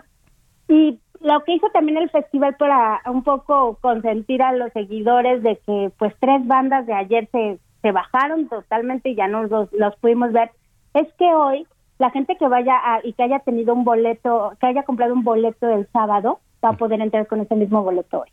Ah, sí, sí, justo es lo que estaba leyendo, justo es lo que estaba Sí, está padre porque pues mucha gente, ayer el cartel pues sí nos quedó corto porque pues tres bandas se bajaron. Hoy hasta el momento an- siguen todas las bandas anunciadas, las que son de hoy, pero entonces la gente que, que compró el boleto del sábado va a poder entrar hoy con ese mismo boleto y obviamente con todo la- el protocolo de sanidad que piden. Entonces creo que bueno, fue una buena opción del festival como para resarcir todo este problema de las bandas que se bajaron, ¿no? Ujú. Sí, sí, sí. Ayer este me comentaban también, oye, ¿sabes qué? Ya no voy a ir al Corona porque la banda que quería escuchar pues ya no va a estar. Dije, bueno, pues Sí, güey, también eso estuvo muy feo porque era un cartel pequeño todavía, porque la verdad es que no es el cartel como los que estamos acostumbrados al Ujú, Corona. ujú. Y luego que se bajen tres, no, pues imagínate, sí, oye. yo ahí sentada esperando a ver a quién más iba a cantar. Ya sé. Oye, y en general, ¿cómo estuvo el ambiente? La vendimia, este, todo. Fíjate que el ambiente muy bueno, como que ya era necesario para muchos Sí. jóvenes y todos que, que hubiera música, que hubiera este tipo de festivales. Los chavos andaban súper eufóricos. Hubo comida, hubo, ya sabes, toda esta zona de los food trucks, también una zona gourmet que hay, o sea, obviamente bebidas de todas, en todos lados. Y, y otra vez se, se organizó esto de la, de la pulserita en donde tú le recargas ahí y ya con Ah, esa claro. Puedes pagar para que no andes cargando efectivo y todo. También igual por seguridad y creo que es una buena medida. Sí, sí, sí, fíjate que no me parece mal. También, si no mal recuerdo, se aplicaba en la Fórmula 1 em, y en algunos otros eventos. Te ponen una pulsera, tú le recargas, ¿no? Entonces, pues ya nada más pasa el vendedor y para estar haciendo un poco más eficiente el flujo, em, digo, y no estar arriesgando tanto el flujo de efectivo, pues ya nada más este en la pulsera, ¡pum! Te, te van quitando, ¿no? Sí, también igual y por este protocolo hasta está mejor, porque así ya no hay como ese intercambio de dinero, que también podría ser como parte Ándale. de contaminarte, pero yo creo que eh, en, en general la verdad es que el festival este cumplió, sí nos hizo falta esas bandas que se bajaron, pero pues vamos vamos a ver qué tal le va hoy. Y Pues ya sí. el próximo, la próxima semana te platico qué tal estuvo. Órale. Oye, y nada más, en la entrada em, no hubo, pues, digamos, mucha aglomeración porque pues ya ves que se está revisando este protocolo de, de sanidad, que si la prueba, que si el certificado y todo esto, este, pues frena ahí un poquito la entrada, ¿no? ¿Cómo, cómo lo viste? ¿Está ágil? ¿No está Fíjate ágil? que estuvo ágil porque sí eh, había como alrededor de 20 puertitas en las que se estaban revisando. Entonces no hubo tanta aglomeración afortunadamente. Claro que sí te daban como un espacio y tenías que tomar tu sana distancia para formarte a la entrada. Entonces eso podía verse, se podía ver que había mucha gente, pero en realidad no era como la sana distancia. Y ya entrabas y entrabas muy, eh, la verdad es que la gente nunca se quejó de eso porque sí estuvo muy fluido, porque sí eh, eh, pusieron como, te digo, 20 puertitas en las que te estaban revisando. Entonces ya se hizo más ágil la entrada. Ah, qué bueno. Pues muy bien, Naye, pues qué bueno que la pasaste bien. A ver qué tal culmina el día de hoy el Corona Capital y ya estaremos informando la próxima semana. Sí, ahí ya te digo qué tal. sobrevivimos a este festival. Tus redes sociales, Naye. Arroba Nayemay, para que me sigan en Instagram y Twitter, y también me pueden leer en el Heraldo. de México. Muy bien, te mando un abrazo y buena semana. Que estés muy bien, bonita semana. Gracias. Nayeli Ramírez, periodista de espectáculos en el Heraldo de México. Son las 3 de la tarde con 15 minutos.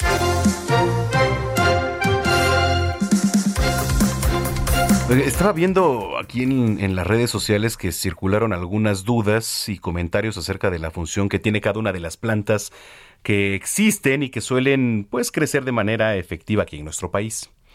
Eh, recordamos que cada vez que, eh, las personas se involucran más en los aprendizajes que se refieren a, a lo que es jardinería. Mire, yo, por ejemplo, ahí en mi departamento, que es su casa, eh, tengo un par de plantas, estoy interesado en comprar más, pero luego a veces no les damos el cuidado adecuado, ¿no? La botánica, la gente se ha dado cuenta que ciertas plantas son efectivas para mantener los espacios llenos, pues de armonía, de paz, porque pues las plantas tienen vida y hay que cuidarlas, hay que tratarlas, ¿no? Pero también sirven algunas para alejar a ciertos animales, ¿no? Que suelen estar ahí en los jardines o incluso al interior de las casas o departamentos, ¿no? Eh, estos famosos remedios naturales. Recordemos que diversas plantas se han hecho populares por armonizar los espacios de trabajo, pero también los hogares de las personas, ya que a través de sus aromas y nuestro sentido del olfato se pueden crear ambientes que perfuman el hogar de manera 100% natural. Pero, por ejemplo, hay algunos, no sé si usted, por ejemplo, tiene un frutero, ¿no? Lleno, y ahí van los mosquitos o las moscas y si están ahí rondando de repente. Bueno, una de las plantas más efectivas para ahuyentar a los mosquitos es la fragancia de la lavanda. Ojo, la fragancia de la lavanda.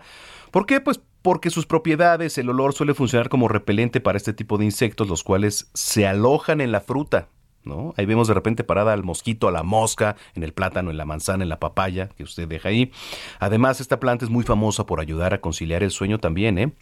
Eh, reduce el estrés, es relajante, siendo ideal para dormir también sin abrumarte. Otra de las plantas efectivas para los mosquitos de fruta es la citronela. La citronela, la cual podría pues también eh, adornar eh, los espacios de su hogar, suelen usarla para los exteriores de las casas como los jardines o las entradas principales. Y también por último, le voy a recomendar la planta caléndula. La planta caléndula, la cual es una planta medicinal que puede ayudar al cuidado de la piel y la reproducción del colágeno, además de ayudar a ahuyentar a los mosquitos Y las moscas, malditos mosquitos de la fruta. Sí, porque nada más se están molestando en las noches, los zancudos. Qué, qué- desagradable. Pero bueno, pues así es esto. Entonces, eso nos puede ayudar a ahuyentarlos de las frutas. Entonces, pues ahí lo tiene. Y esta información, por supuesto, que está disponible también, como muchas otras, en la área de tendencias de www.heraldodemexico.com.mx. Las 3 de la tarde con 17 minutos. Deportes con Roberto San Germán.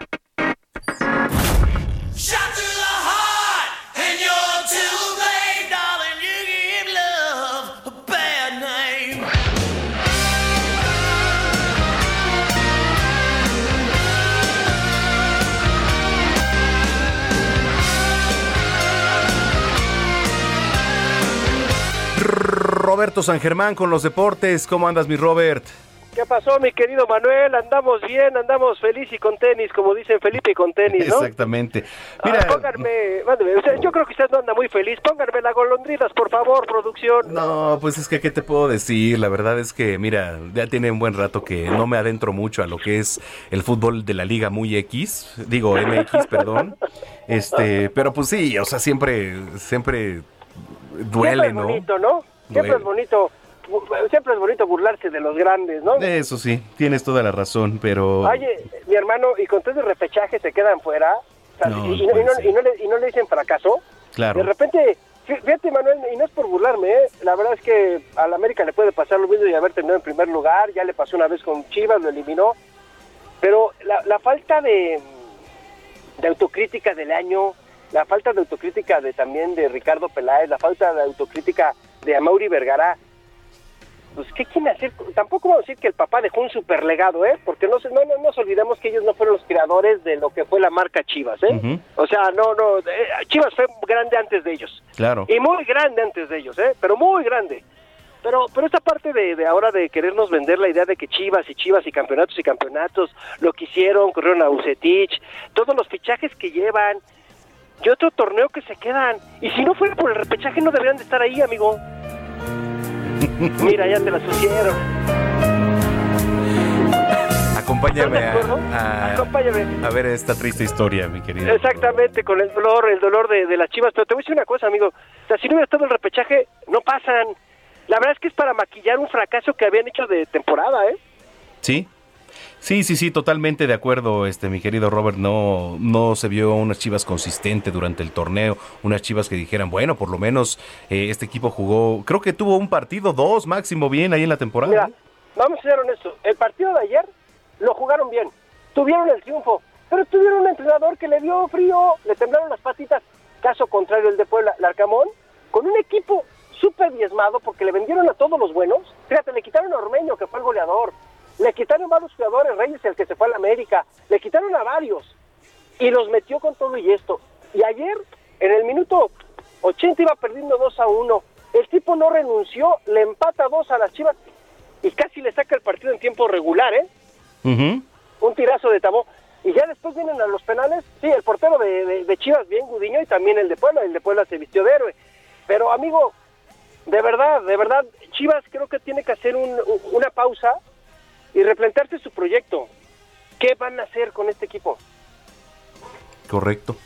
Sí, pues mira, estoy totalmente de acuerdo contigo, eh, Robert, porque ya van varios años, bueno, temporadas, por así decirlo, más bien, Sí. o torneos, si así lo quieres ver, que, que nomás no, ¿eh? No se ven unas chivas con consistencia. No, y mira, pues ya están fuera, pues la pasa, pa- pasa bien. En- yo creo que es uno de los mejores partidos que tuvimos en el torneo. Pero te tienes que esperar a esta ridiculez llamada repechaje para que se partan el alma en un torneo, no en un partido, para ver si pueden salvar un torneo. ¿Por qué no hacen mejor esto todo el torneo, no? Claro. Pero bueno, son las situaciones de nuestro querido fútbol. Santos ganó unas horas antes, 2 a 0, en un partido Atlético de San Luis, que también el Atlético de San Luis fue a ver qué podía sacar, ¿no? La verdad es que tampoco propuso nada de partido. Gana bien Santos y Santos ya está, es, es la única llave segura hasta ahorita. Santos Tigres. Santos Hay que Tigres. esperar, ajá. Hay que esperar los resultados de hoy a las 5 de la tarde entre Toluca Pumas y entre Cruz Azul Monterrey para ver cómo quedan los equipos de arriba, ¿no? Cómo va a jugar Atlas, cómo va a jugar América, ¿no? Cómo va a jugar Tigres, cómo va a jugar León, cómo van a quedar estos cuatro equipos y todas las situaciones, ¿no? Que están viendo. Así que hay que esperar, todavía no podemos dar otro, otro cruce. El único cruce, como te repito, amigo mío, es el de Tigres contra Santos. Ese ya es un hecho. Entonces, bueno, estamos con esta situación. Si quieres dejamos el fútbol y nos vamos al Gran Premio de Qatar, en Ajá. donde hoy Checo Pérez, y se lo dijo a su ingeniero, ¿eh? Porque el ingeniero le dijo, se salvó Alonso por el BCR. ¿Qué es el BCR? El carro virtual que pusieron porque hubo un despiste en donde uno de los autos de Williams, de Latifi, lo tuvieron que arrastrar para sacarlo de la pista para que no hubiera ningún incidente y fueron las últimas cuatro vueltas del Gran Premio de Qatar en donde Checo no pudo rebasar a Alonso y le dijo Checo, no, el error fue de nosotros, nuestra estrategia estuvo mal. Checo estuvo varios momentos en tercer lugar, estuvo peleando por el Sí. podio también y desgraciadamente una decisión, yo, yo estoy de acuerdo con Checo en esta ocasión otra vez, de los ingenieros, hicieron que Checo no estuviera en el podio y Alonso regresara al podio. Me da mucho gusto por Alonso, un gran piloto, una persona que quieren mucho, la gente del automovilismo, y lo logró bien. Además queda en tercer lugar. Oye, lo de Mercedes, perdónenme, le cambiaron el motor a Hamilton y ya está volando, ¿eh? Ya veo difícil que Verstappen Sí, se vaya a llevar. trae alas. Sí. No, no, espérame, compadre. Ya veo difícil que Verstappen vaya a ser campeón otra, vaya a ser campeón de la Fórmula 1, ¿eh? De Brasil a Qatar no le vio el polvo. No, No le vio el polvo, ¿eh? Lo que pasó con México, igual que no le vieron el polvo a Verstappen, le está pasando con Mercedes. Algo tiene que hacer la Fórmula 1. ¿Por qué cambian los motores de repente en estos momentos, no? Como que debería de ser parejo todo el año, ¿no? sí, pero tiene razón, ¿eh? la verdad es que se vio a, a un Hamilton que traía prácticamente alas y para detenerlo y quién sabe cuántos, cuánto le echas a Hamilton, unos cinco años más. Sí, no, están bien chavos, amigos, son, son- están súper chavos, además. Sí, este, ¿verdad? Sí. sí. no, y además es un, de- sí es un deporte muy complicado, porque hay que ser honestos, o sea, cada carrera bajan bast- bastante de peso, es mucho estrés, pero fíjate la diferencia ya nada más en puntos, son ocho puntos las que tiene Verstappen sobre Hamilton, 351.5 unidades, contra 343.5 unidades que tiene el señor Hamilton Bottas, que hoy tuvo que salir de la carrera, 203. Checo ya está a 190, está a 13 puntos. Si Checo logra otro tercer lugar, ojo, ¿eh? Otro tercer lugar y que Bottas no esté entre los primeros 10, Checo lo va a rebasar. Y en la última carrera veríamos si Checo se sube al podio en el serial de pilotos. Ándale, eso Eso estaría está buenísimo buenísimo. para nosotros. Sí, por Y ya- supuesto. Y, en el de constructores, pues la, la- la diferencia, pues ahí está. Son cinco Oye, puntos, amigo. Sí. Oye, este, vamos rapidísimo a la pausa, Robert, y regresamos con toda la actividad de la NFL, ¿te parece? Claro que sí. ¿Para qué le pegas al, al- al productor? Vamos a una pausa y regresamos con Manuel Zamacona a Zona de Noticias por Heraldo Radio.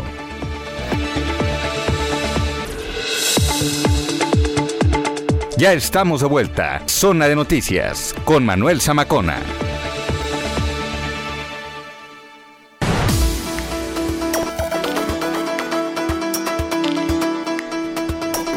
Las 3 de la tarde con 30 minutos, 3 con 30 en el tiempo del centro del país. Continuamos en zona de noticias. Estábamos de lleno en eh, la sección deportiva con mi querido Roberto San Germán. Y bueno, vámonos de lleno. Ahorita les vamos a platicar los resultados de la NFL. Nos estaba hablando también del Gran Premio aquí de México. Checo Pérez quedando en tercer en cuarto, perdón, cuarto lugar. El tercero se lo llevó Fernando Alonso, que después de siete años se volvió a subir al podio. Qué, qué este, felicidad, ¿eh? Me dio muchísimo gusto también ver a este gran piloto español, un gran piloto que bueno, este sin duda marcó una época y sí lo sigue estando en la Fórmula 1. Pero bueno, vámonos de lleno ya con la NFL. Adelante Roberto San Germán. Ahí nos escuchas. Duelo. Ahí está. ¿Me escuchas? Ahí Listo, me escuchas, ya, me ya, escuchas. Ah, oye, y en un ratito ya estamos a nada del kickoff de un partidazo que se viene, tus vaqueros Sí. contra los jefes de Kansas City. Puede ser el partido. Veremos, yo creo que es una de las pruebas para ver si Dallas está hecho para lograr llegar a los playoffs, que seguramente lo va a hacer porque su división está floja, pero si puede competir la Green Bay, que hoy perdió, amigo, hoy perdieron los empacadores 34 a 31 contra los vikingos de Minnesota con Kirk Cousins, ¿eh? Ese sí es noticia, porque Kirk Cousins hace todo lo posible para perder estos partidos que son importantes. Pues hoy ganó el equipo de los vikingos, los Osos de Chicago que no la ven llegar, perdieron 16 a 13 contra los Ravens. El jueves los Patriotas en esa repetición de ese Super Bowl que nadie sabe cómo ganó el señor Tom Brady o cómo lo ayudaron, 25 a 0 le pegaron otra vez a los halcones de Atlanta que están por la calle de la amargura. La sorpresa del día puede ser que los Potros de Indianápolis le ganaron 41-15 a los Bills de Buffalo, un equipo de Buffalo que de repente trae estos claros oscuros, estos altibajos muy fuertes en esta temporada. Es un equipo contendiente en la conferencia americana, pero parece que no. Los Browns le pegaron a los Leones del señor Beita. O sea, ya eso es 13-10, amigo. 13-10, otra vez sus Leones. No, no están ni para jugar en la, no sé, en, en la Pop Warner, ¿eh? en la premier de aquí. Ay, perdón, no. No, No, la Pop Warner, no, la, ¿eh? Pop Warner, con todo respeto, la Pop Warner no están ni los Leones de Detroit a hacer eso, es un equipo que no, no, no, no, no se, no se puede, pero bueno, las Panteras de Carolina con el regreso de Cam Newton perdieron 27-21 contra el equipo de Washington, los Tejanos dando sorpresa 22-13 contra el equipo de los Titanes de Tennessee que llevaban seis victorias consecutivas, el equipo de los 49 le pegaron 30-10 al equipo de los Jaguares de Jacksonville, los delfines de tu padre, que debe estar ahorita celebrando, esperemos que el señor no se le pase en las copas. 24-17 a los Jets de Nueva York, 24-17 tenían que ganar los delfines, amigo, ¿eh? Sí, oye, oye, creo que matemáticamente todavía pueden, ¿no? Eh, lo veo muy complicado. Sí, sí, yo también lo veo muy complicado. veo, no veo muy complicado, no veo cómo. No veo cómo. Oye, y otro equipo, las Águilas de Filadelfia le pegaron 40-29 al equipo de los Santos de Nueva Orleans, que de repente dices, ¿qué pasa aquí? Pero mira, eso es lo que está pasando en el fútbol americano de la NFL, es lo que tenemos. A ver qué, qué- cómo termina la temporada. Ya estamos en la semana 11, se ha ido de volada, ¿eh? De volada se fue la semana 11. Y sí, mira, yo ya te- tengo lista aquí mi playera de los Cowboys, un este cubreboca que me hizo favor de regalar mi querido Héctor Vieira, aquí el productor. Y pues ya listos porque sí, como dices, bueno, pues va empezando, de hecho, ¿eh? Eh, el Sí. partido de Dallas contra Kansas City. Y como Fíjate. dices, puede ser el partidazo del año. Mira, te voy a decir una cosa, están en, en- en tercera y dos, en la yarda 20, los jefes de Kansas City, pero en territorio de los vaqueros, a ver qué hace la defensiva de Dallas si puede parar el primer ataque del señor Patrick Mahomes, que creo que eh, creo que el talón de Aquiles del equipo de los jefes es su defensiva, amigo. Sí, totalmente. Creo que la defensiva no es la buena, pero bueno, ya veremos cómo va y, va a ver si sale Prescott inspirado, amigo. Muy bien, al rato cargadores contra acereros de, de Pittsburgh. De este, Pittsburgh, ajá, y- también, ¿no? Sí, y mañana bucaneros gigantes. Exactamente, amigo, ese es el de la noche, el que dices tú, el de los acereros contra los cargadores. Muy Un bien. duelo que veremos qué, qué puede ser, porque hay que ser honestos, Pittsburgh no viene bien, ¿eh? Sí, sí, sí, perfecto. Bueno, eh, mi querido este Roberto San Germán, tus redes sociales, por favor. Me puedes encontrar en Twitter y en e Instagram, amigo, como arroba R San Germán. Ahí estamos para servirle. Muy bien, pues te mando un abrazo y buena semana, Robert. Igualmente, mi querido Manuel, que tengas buena semana. Saludos a todos, provecho. Gracias, Roberto San Germán, con los deportes. 3 de la tarde, 35 minutos. Entrevista.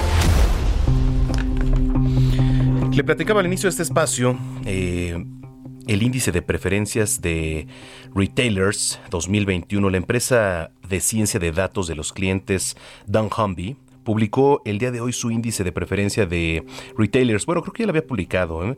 El único estudio, escuche usted, el único estudio que evalúa y puntúa el desempeño de las principales tiendas y supermercados de un país basado en qué? En la percepción de usted del cliente, su conexión emocional y cómo se refleja esto también en su negocio. En la línea telefónica, Clara Botero, directora de desarrollo de negocios de Don Humby. ¿Cómo estás, Clara? Mucho gusto, Manuel. Muy bien, gracias. ¿Y tú? Muy bien, con el gusto de saludarte. Oye, Clara, a ver, platícanos un poquito eh, qué es lo que se publica y qué es lo que han encontrado después de, de- de la evaluación que se hizo. Sí, Manuel. Digamos que nosotros por primera vez publicamos este estudio del índice de preferencia de retailers en México. Estamos muy contentos de tenerlo por primera vez en este país, pues porque ya lo hemos publicado en otros países con unos resultados muy interesantes. Básicamente es contarles que el RPI es un estudio que lo que hace es ponderar la importancia que tiene dentro de la preferencia de los retailers para los consumidores, no solo el desempeño del retail, sino también lo que los consumidores eh, sienten y lo que piensan. Eh, entonces, por eso es un estudio que, que agrega y aporta muchísimo valor para los expertos de la industria. Ahora, eh, ¿cómo es que ustedes evalúan todo esto? Porque mm, además estaba leyendo que, por ejemplo, nosotros o quizá los mexicanos no importa tanto el costo, sino el producto o por algo, al- algo por ahí iba, ¿no, este, Clara? Sí, digamos que uno de los principales hallazgos en, México de los consumidores mexicanos es que nos damos cuenta que el precio no es el pilar más importante en el índice de preferencia de los retailers. Tenemos otros eh, factores que importan mucho más a los mexicanos, como la variedad y la selección de productos, entiéndase esto como la variedad de portafolio que se tiene en el punto de venta, los nuevos productos, la variedad de la marca propia y la experiencia que se vive cuando las personas o los consumidores visitan el punto de venta. Digamos que lo que vemos acá es que eh, vemos una tendencia emergente en México que también estamos viendo en otros países donde el valor es lo que empieza a, valorar muchísimo más el consumidor mexicano, es decir, está dispuesto a pagar un precio siempre y cuando sienta que el valor que recibe por ese precio es adecuado. Fíjate que ahora el tema de la pandemia también jugó un papel ahí importante, ¿no? Para el alcance de las familias mexicanas y sobre todo el tema de supermercados y todo esto, ¿no, Clara? Sí, sí, digamos que finalmente el tema de la pandemia influye en los resultados, sin embargo lo que nosotros vemos en este estudio es que no se pueden ver los resultados simplemente como algo momentáneo, la pandemia por la duración que ha tenido hace que cada vez más las tendencias se mantengan y lo que vemos es que si bien el precio es un factor importante, se empiezan a, valorar otras cosas en el punto de venta que tienen que ver con la pandemia, precisamente por lo que tú dices. Por ejemplo, el tema de la variedad de productos es de pronto una preferencia que empezaron a presentar los mexicanos de querer comprar toda su canasta en un mismo sitio. También el tema de eh, experiencia en la tienda, la limpieza empieza a, representar un factor importante que antes se se tomaba como un factor higiénico, pero que empieza a tomar importancia por el tema que tiene el COVID. Entonces sí, se ve un impacto que sin embargo creemos que no es momentáneo, sino que se va a mantener en el tiempo. Oye, se evalúa también, eh, se hace una evaluación de las ventas, por ejemplo, por Internet, que incrementaron pues y se potencializaron en la pandemia en una gran cantidad, Clara. Sí, lo hicimos y digamos que quedamos sorprendidos con los resultados de México porque vemos que en el tema de comestibles es uno de los países que pareciera ser que tiene mayor desarrollo en ventas por Internet, eh, solo por detrás de los mercados asiáticos. Ok, correcto, eso es muy importante.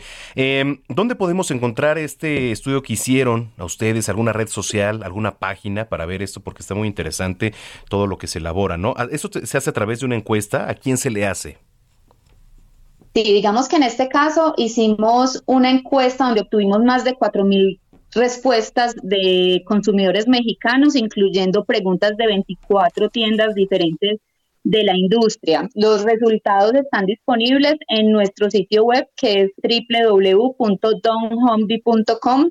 Eh, pueden eh, acceder a ese link y descargar el, informe. También nos pueden encontrar en redes sociales en LinkedIn como Don Homeby.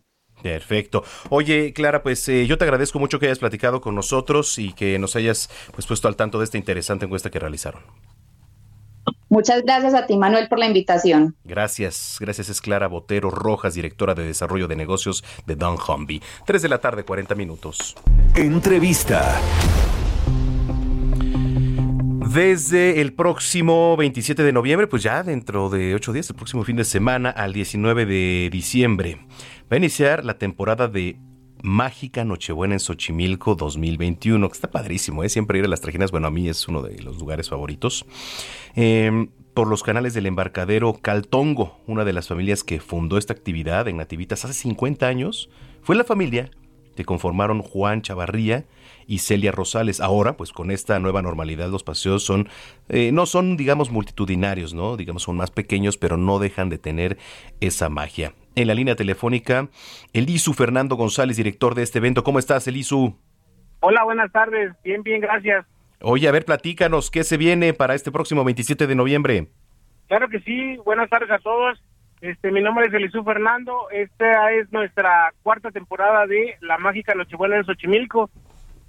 Correcto.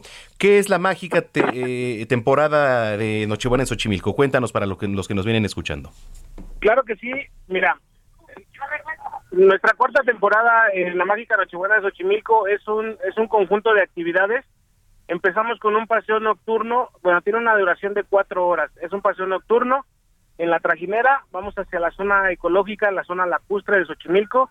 Nuestra trajinera va a ir acomodada eh, este con mantel, eh, flor de Nochebuenas y luces para, para que vaya iluminada la trajinera.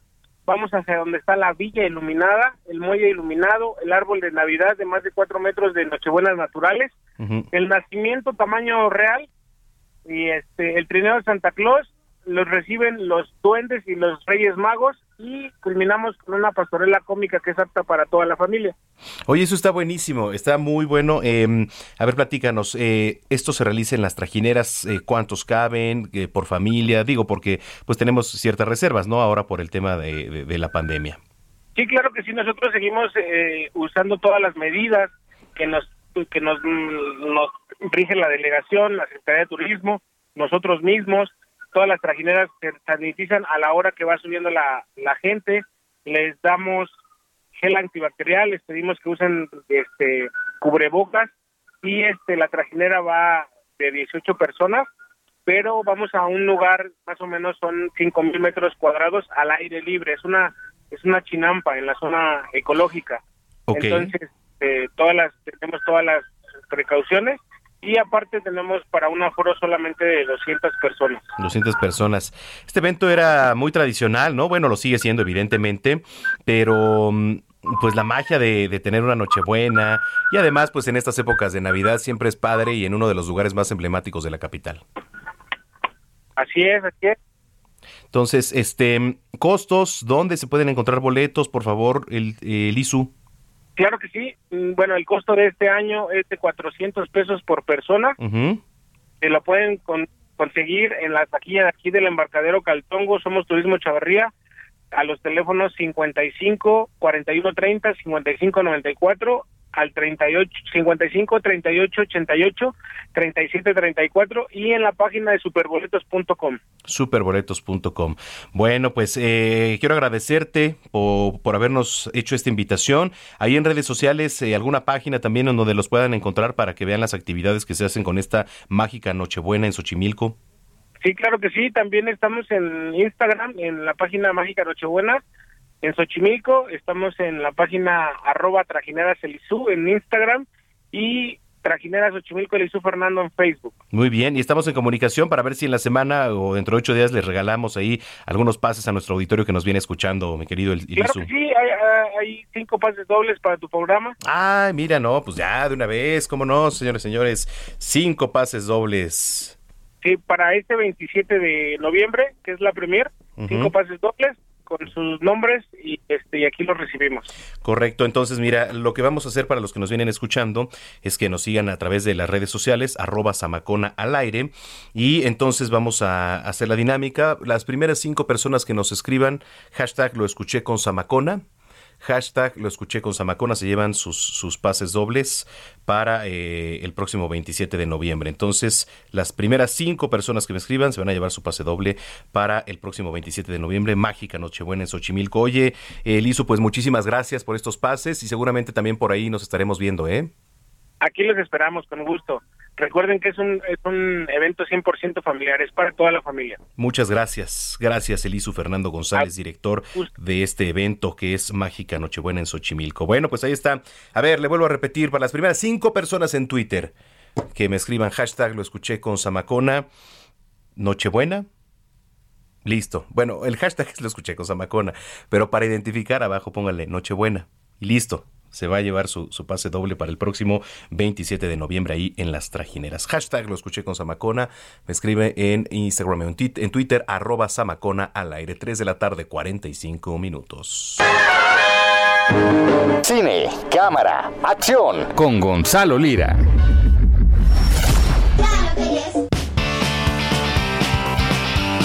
El zar, el zar del cine ya está en la línea telefónica, el maestro Gonzalo Lira. ¿Cómo estás? Hola, hola, ¿cómo estás, Manuel?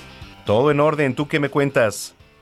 Pues yo, mira, preparándome para, para mi segundo día de- del Corona, que andamos también haciendo cobertura, Oh, sí. este, que ha sido una cosa extraña. Digo, a mí también me, me daba curiosidad, regresando, por ejemplo, del Festival de Morelia, haber visto pues el primer festival ya, eh, pues digamos que no con, con la pandemia terminada, obviamente, pero al menos sí con la población casi toda vacunada y por lo tanto más apertura, pues ahora es lo que está pasando con, con el corona, que pues no sé si es por una cosa de cupo limitado, pero sí se ve menos gente que, que en años pasados, lo cual pues también este da un poquito más de confianza, ¿no? De andar por ahí. Oye, sí, es lo que nos platicaban Ayeli Ramírez, que bueno, pues la afluencia a, comparación de otros años pues había bajado y es normal, ¿no? Es normal, también la gente este pues tiene un poquito de miedo, sigue cuidando, pero este, bueno, entonces, este, ahí está. Lo bueno es que ya se volvió a reactivar de manera presencial y poco a poco seguramente va a tomar esa pues magia que tenía en otros en otros tiempos.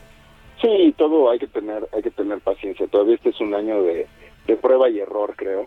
Pero bueno, hablando de cosas que, que abrieron ya hace un tiempo, los cines pues afortunadamente siguen abiertos y cada vez también se va este como desasolvando lo que se quedó atorado de, desde el año pasado en la cartelera, los estrenos más fuertes.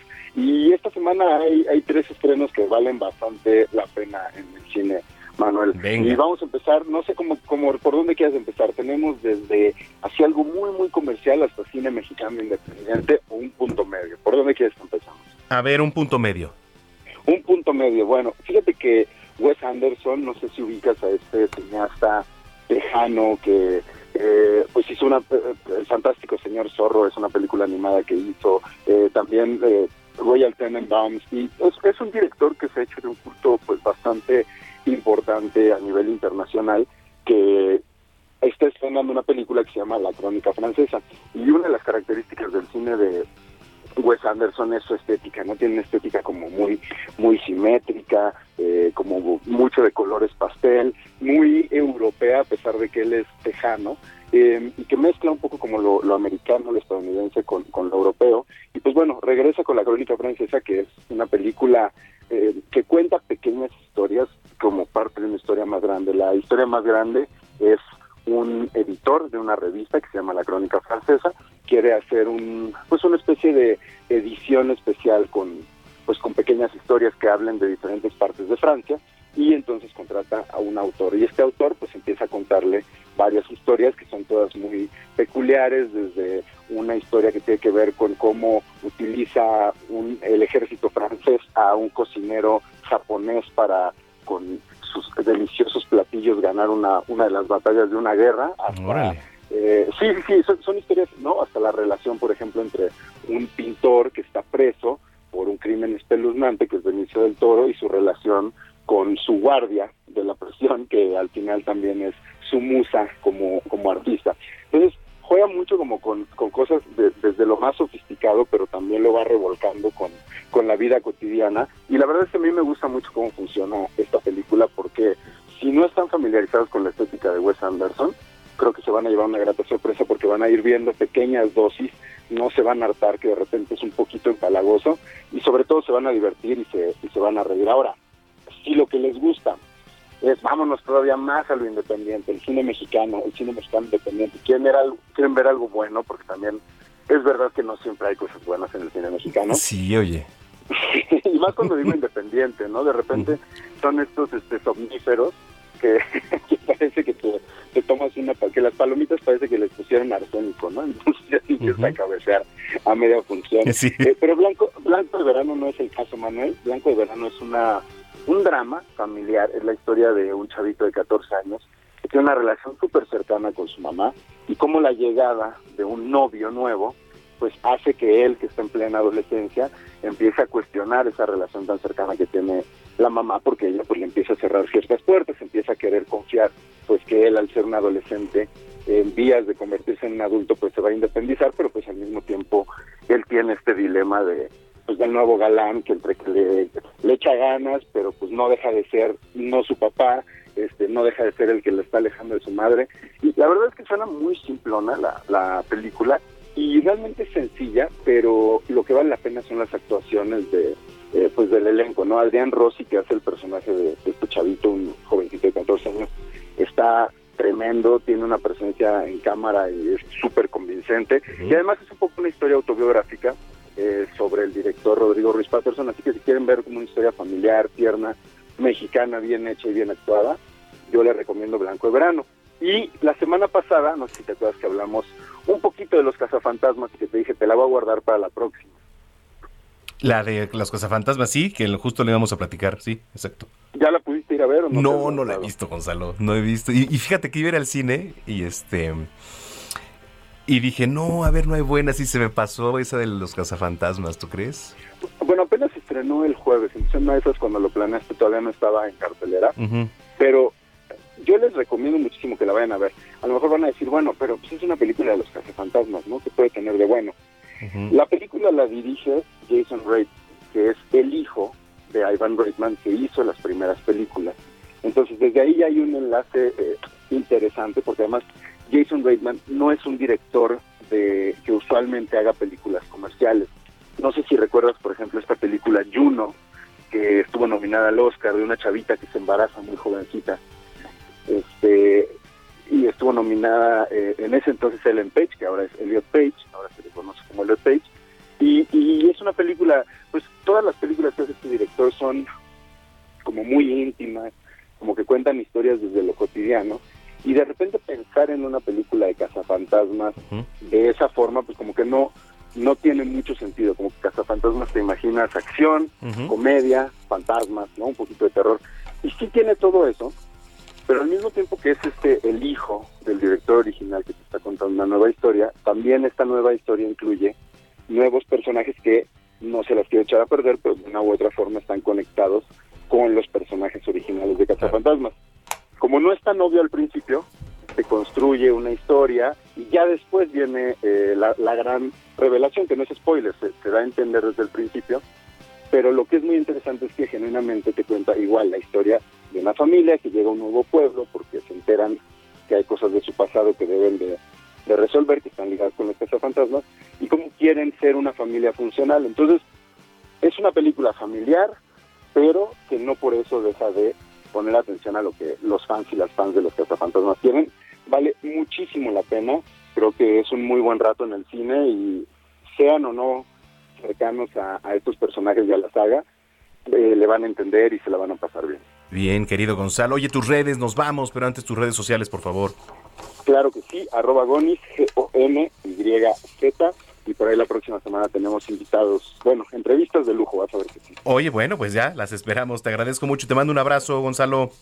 Igualmente, otro de regreso. Gracias, Gonzalo Lira, aquí en Zona de Noticias. Nos vamos. Yo le quiero agradecer muchísimo que nos haya acompañado este fin de semana.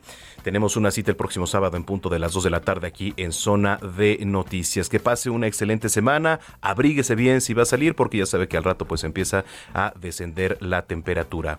Yo soy Manuel Zamacona y recuerde, todavía me pueden escribir ahí en Twitter para los que ya lo han hecho y quieren sus pases dobles para ir a Mágica Noche en Xochimilco. Lo puede seguir haciendo, arroba Zamacona al aire, hashtag lo escuché con Zamacona y abajo le pone Nochebuena y ahorita yo me pongo en contacto con los ganadores. Muchísimas gracias, que tenga una excelente semana, pásela bien y hasta entonces.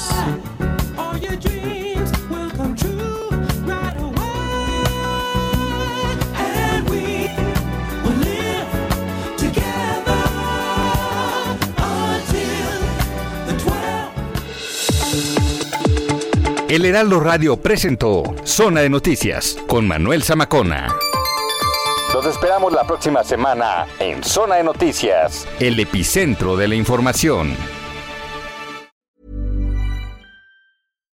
If you're looking for plump lips that last, you need to know about Juvederm lip fillers. With Juvederm Volbella XC and Juvederm Ultra XC, your lip look, whether it's subtle or bold, can last up to one full year with optimal treatment and no additional maintenance. Find a licensed specialist and see if it's right for you at juvederm.com today. That's J U V E D E R M.com. Add fullness to lips in adults over 21 with Juvederm Volbella XC or Juvederm Ultra XC. Do not use if you have severe allergies or a history of severe allergic reactions, or if you're allergic to lidocaine or the proteins used in Juvederm. Tell your doctor if you have a history of scarring or taking medicines that decrease the body's immune response or that can prolong bleeding. Common side effects include injection site redness, swelling, pain, tenderness, firmness, lumps, bumps, bruising, discoloration, or itching. As with all fillers, there's a rare risk of unintentional injection into a blood vessel, which can cause vision abnormalities, blindness, stroke, temporary scabs, or scarring. For full important safety information, visit juvederm.com.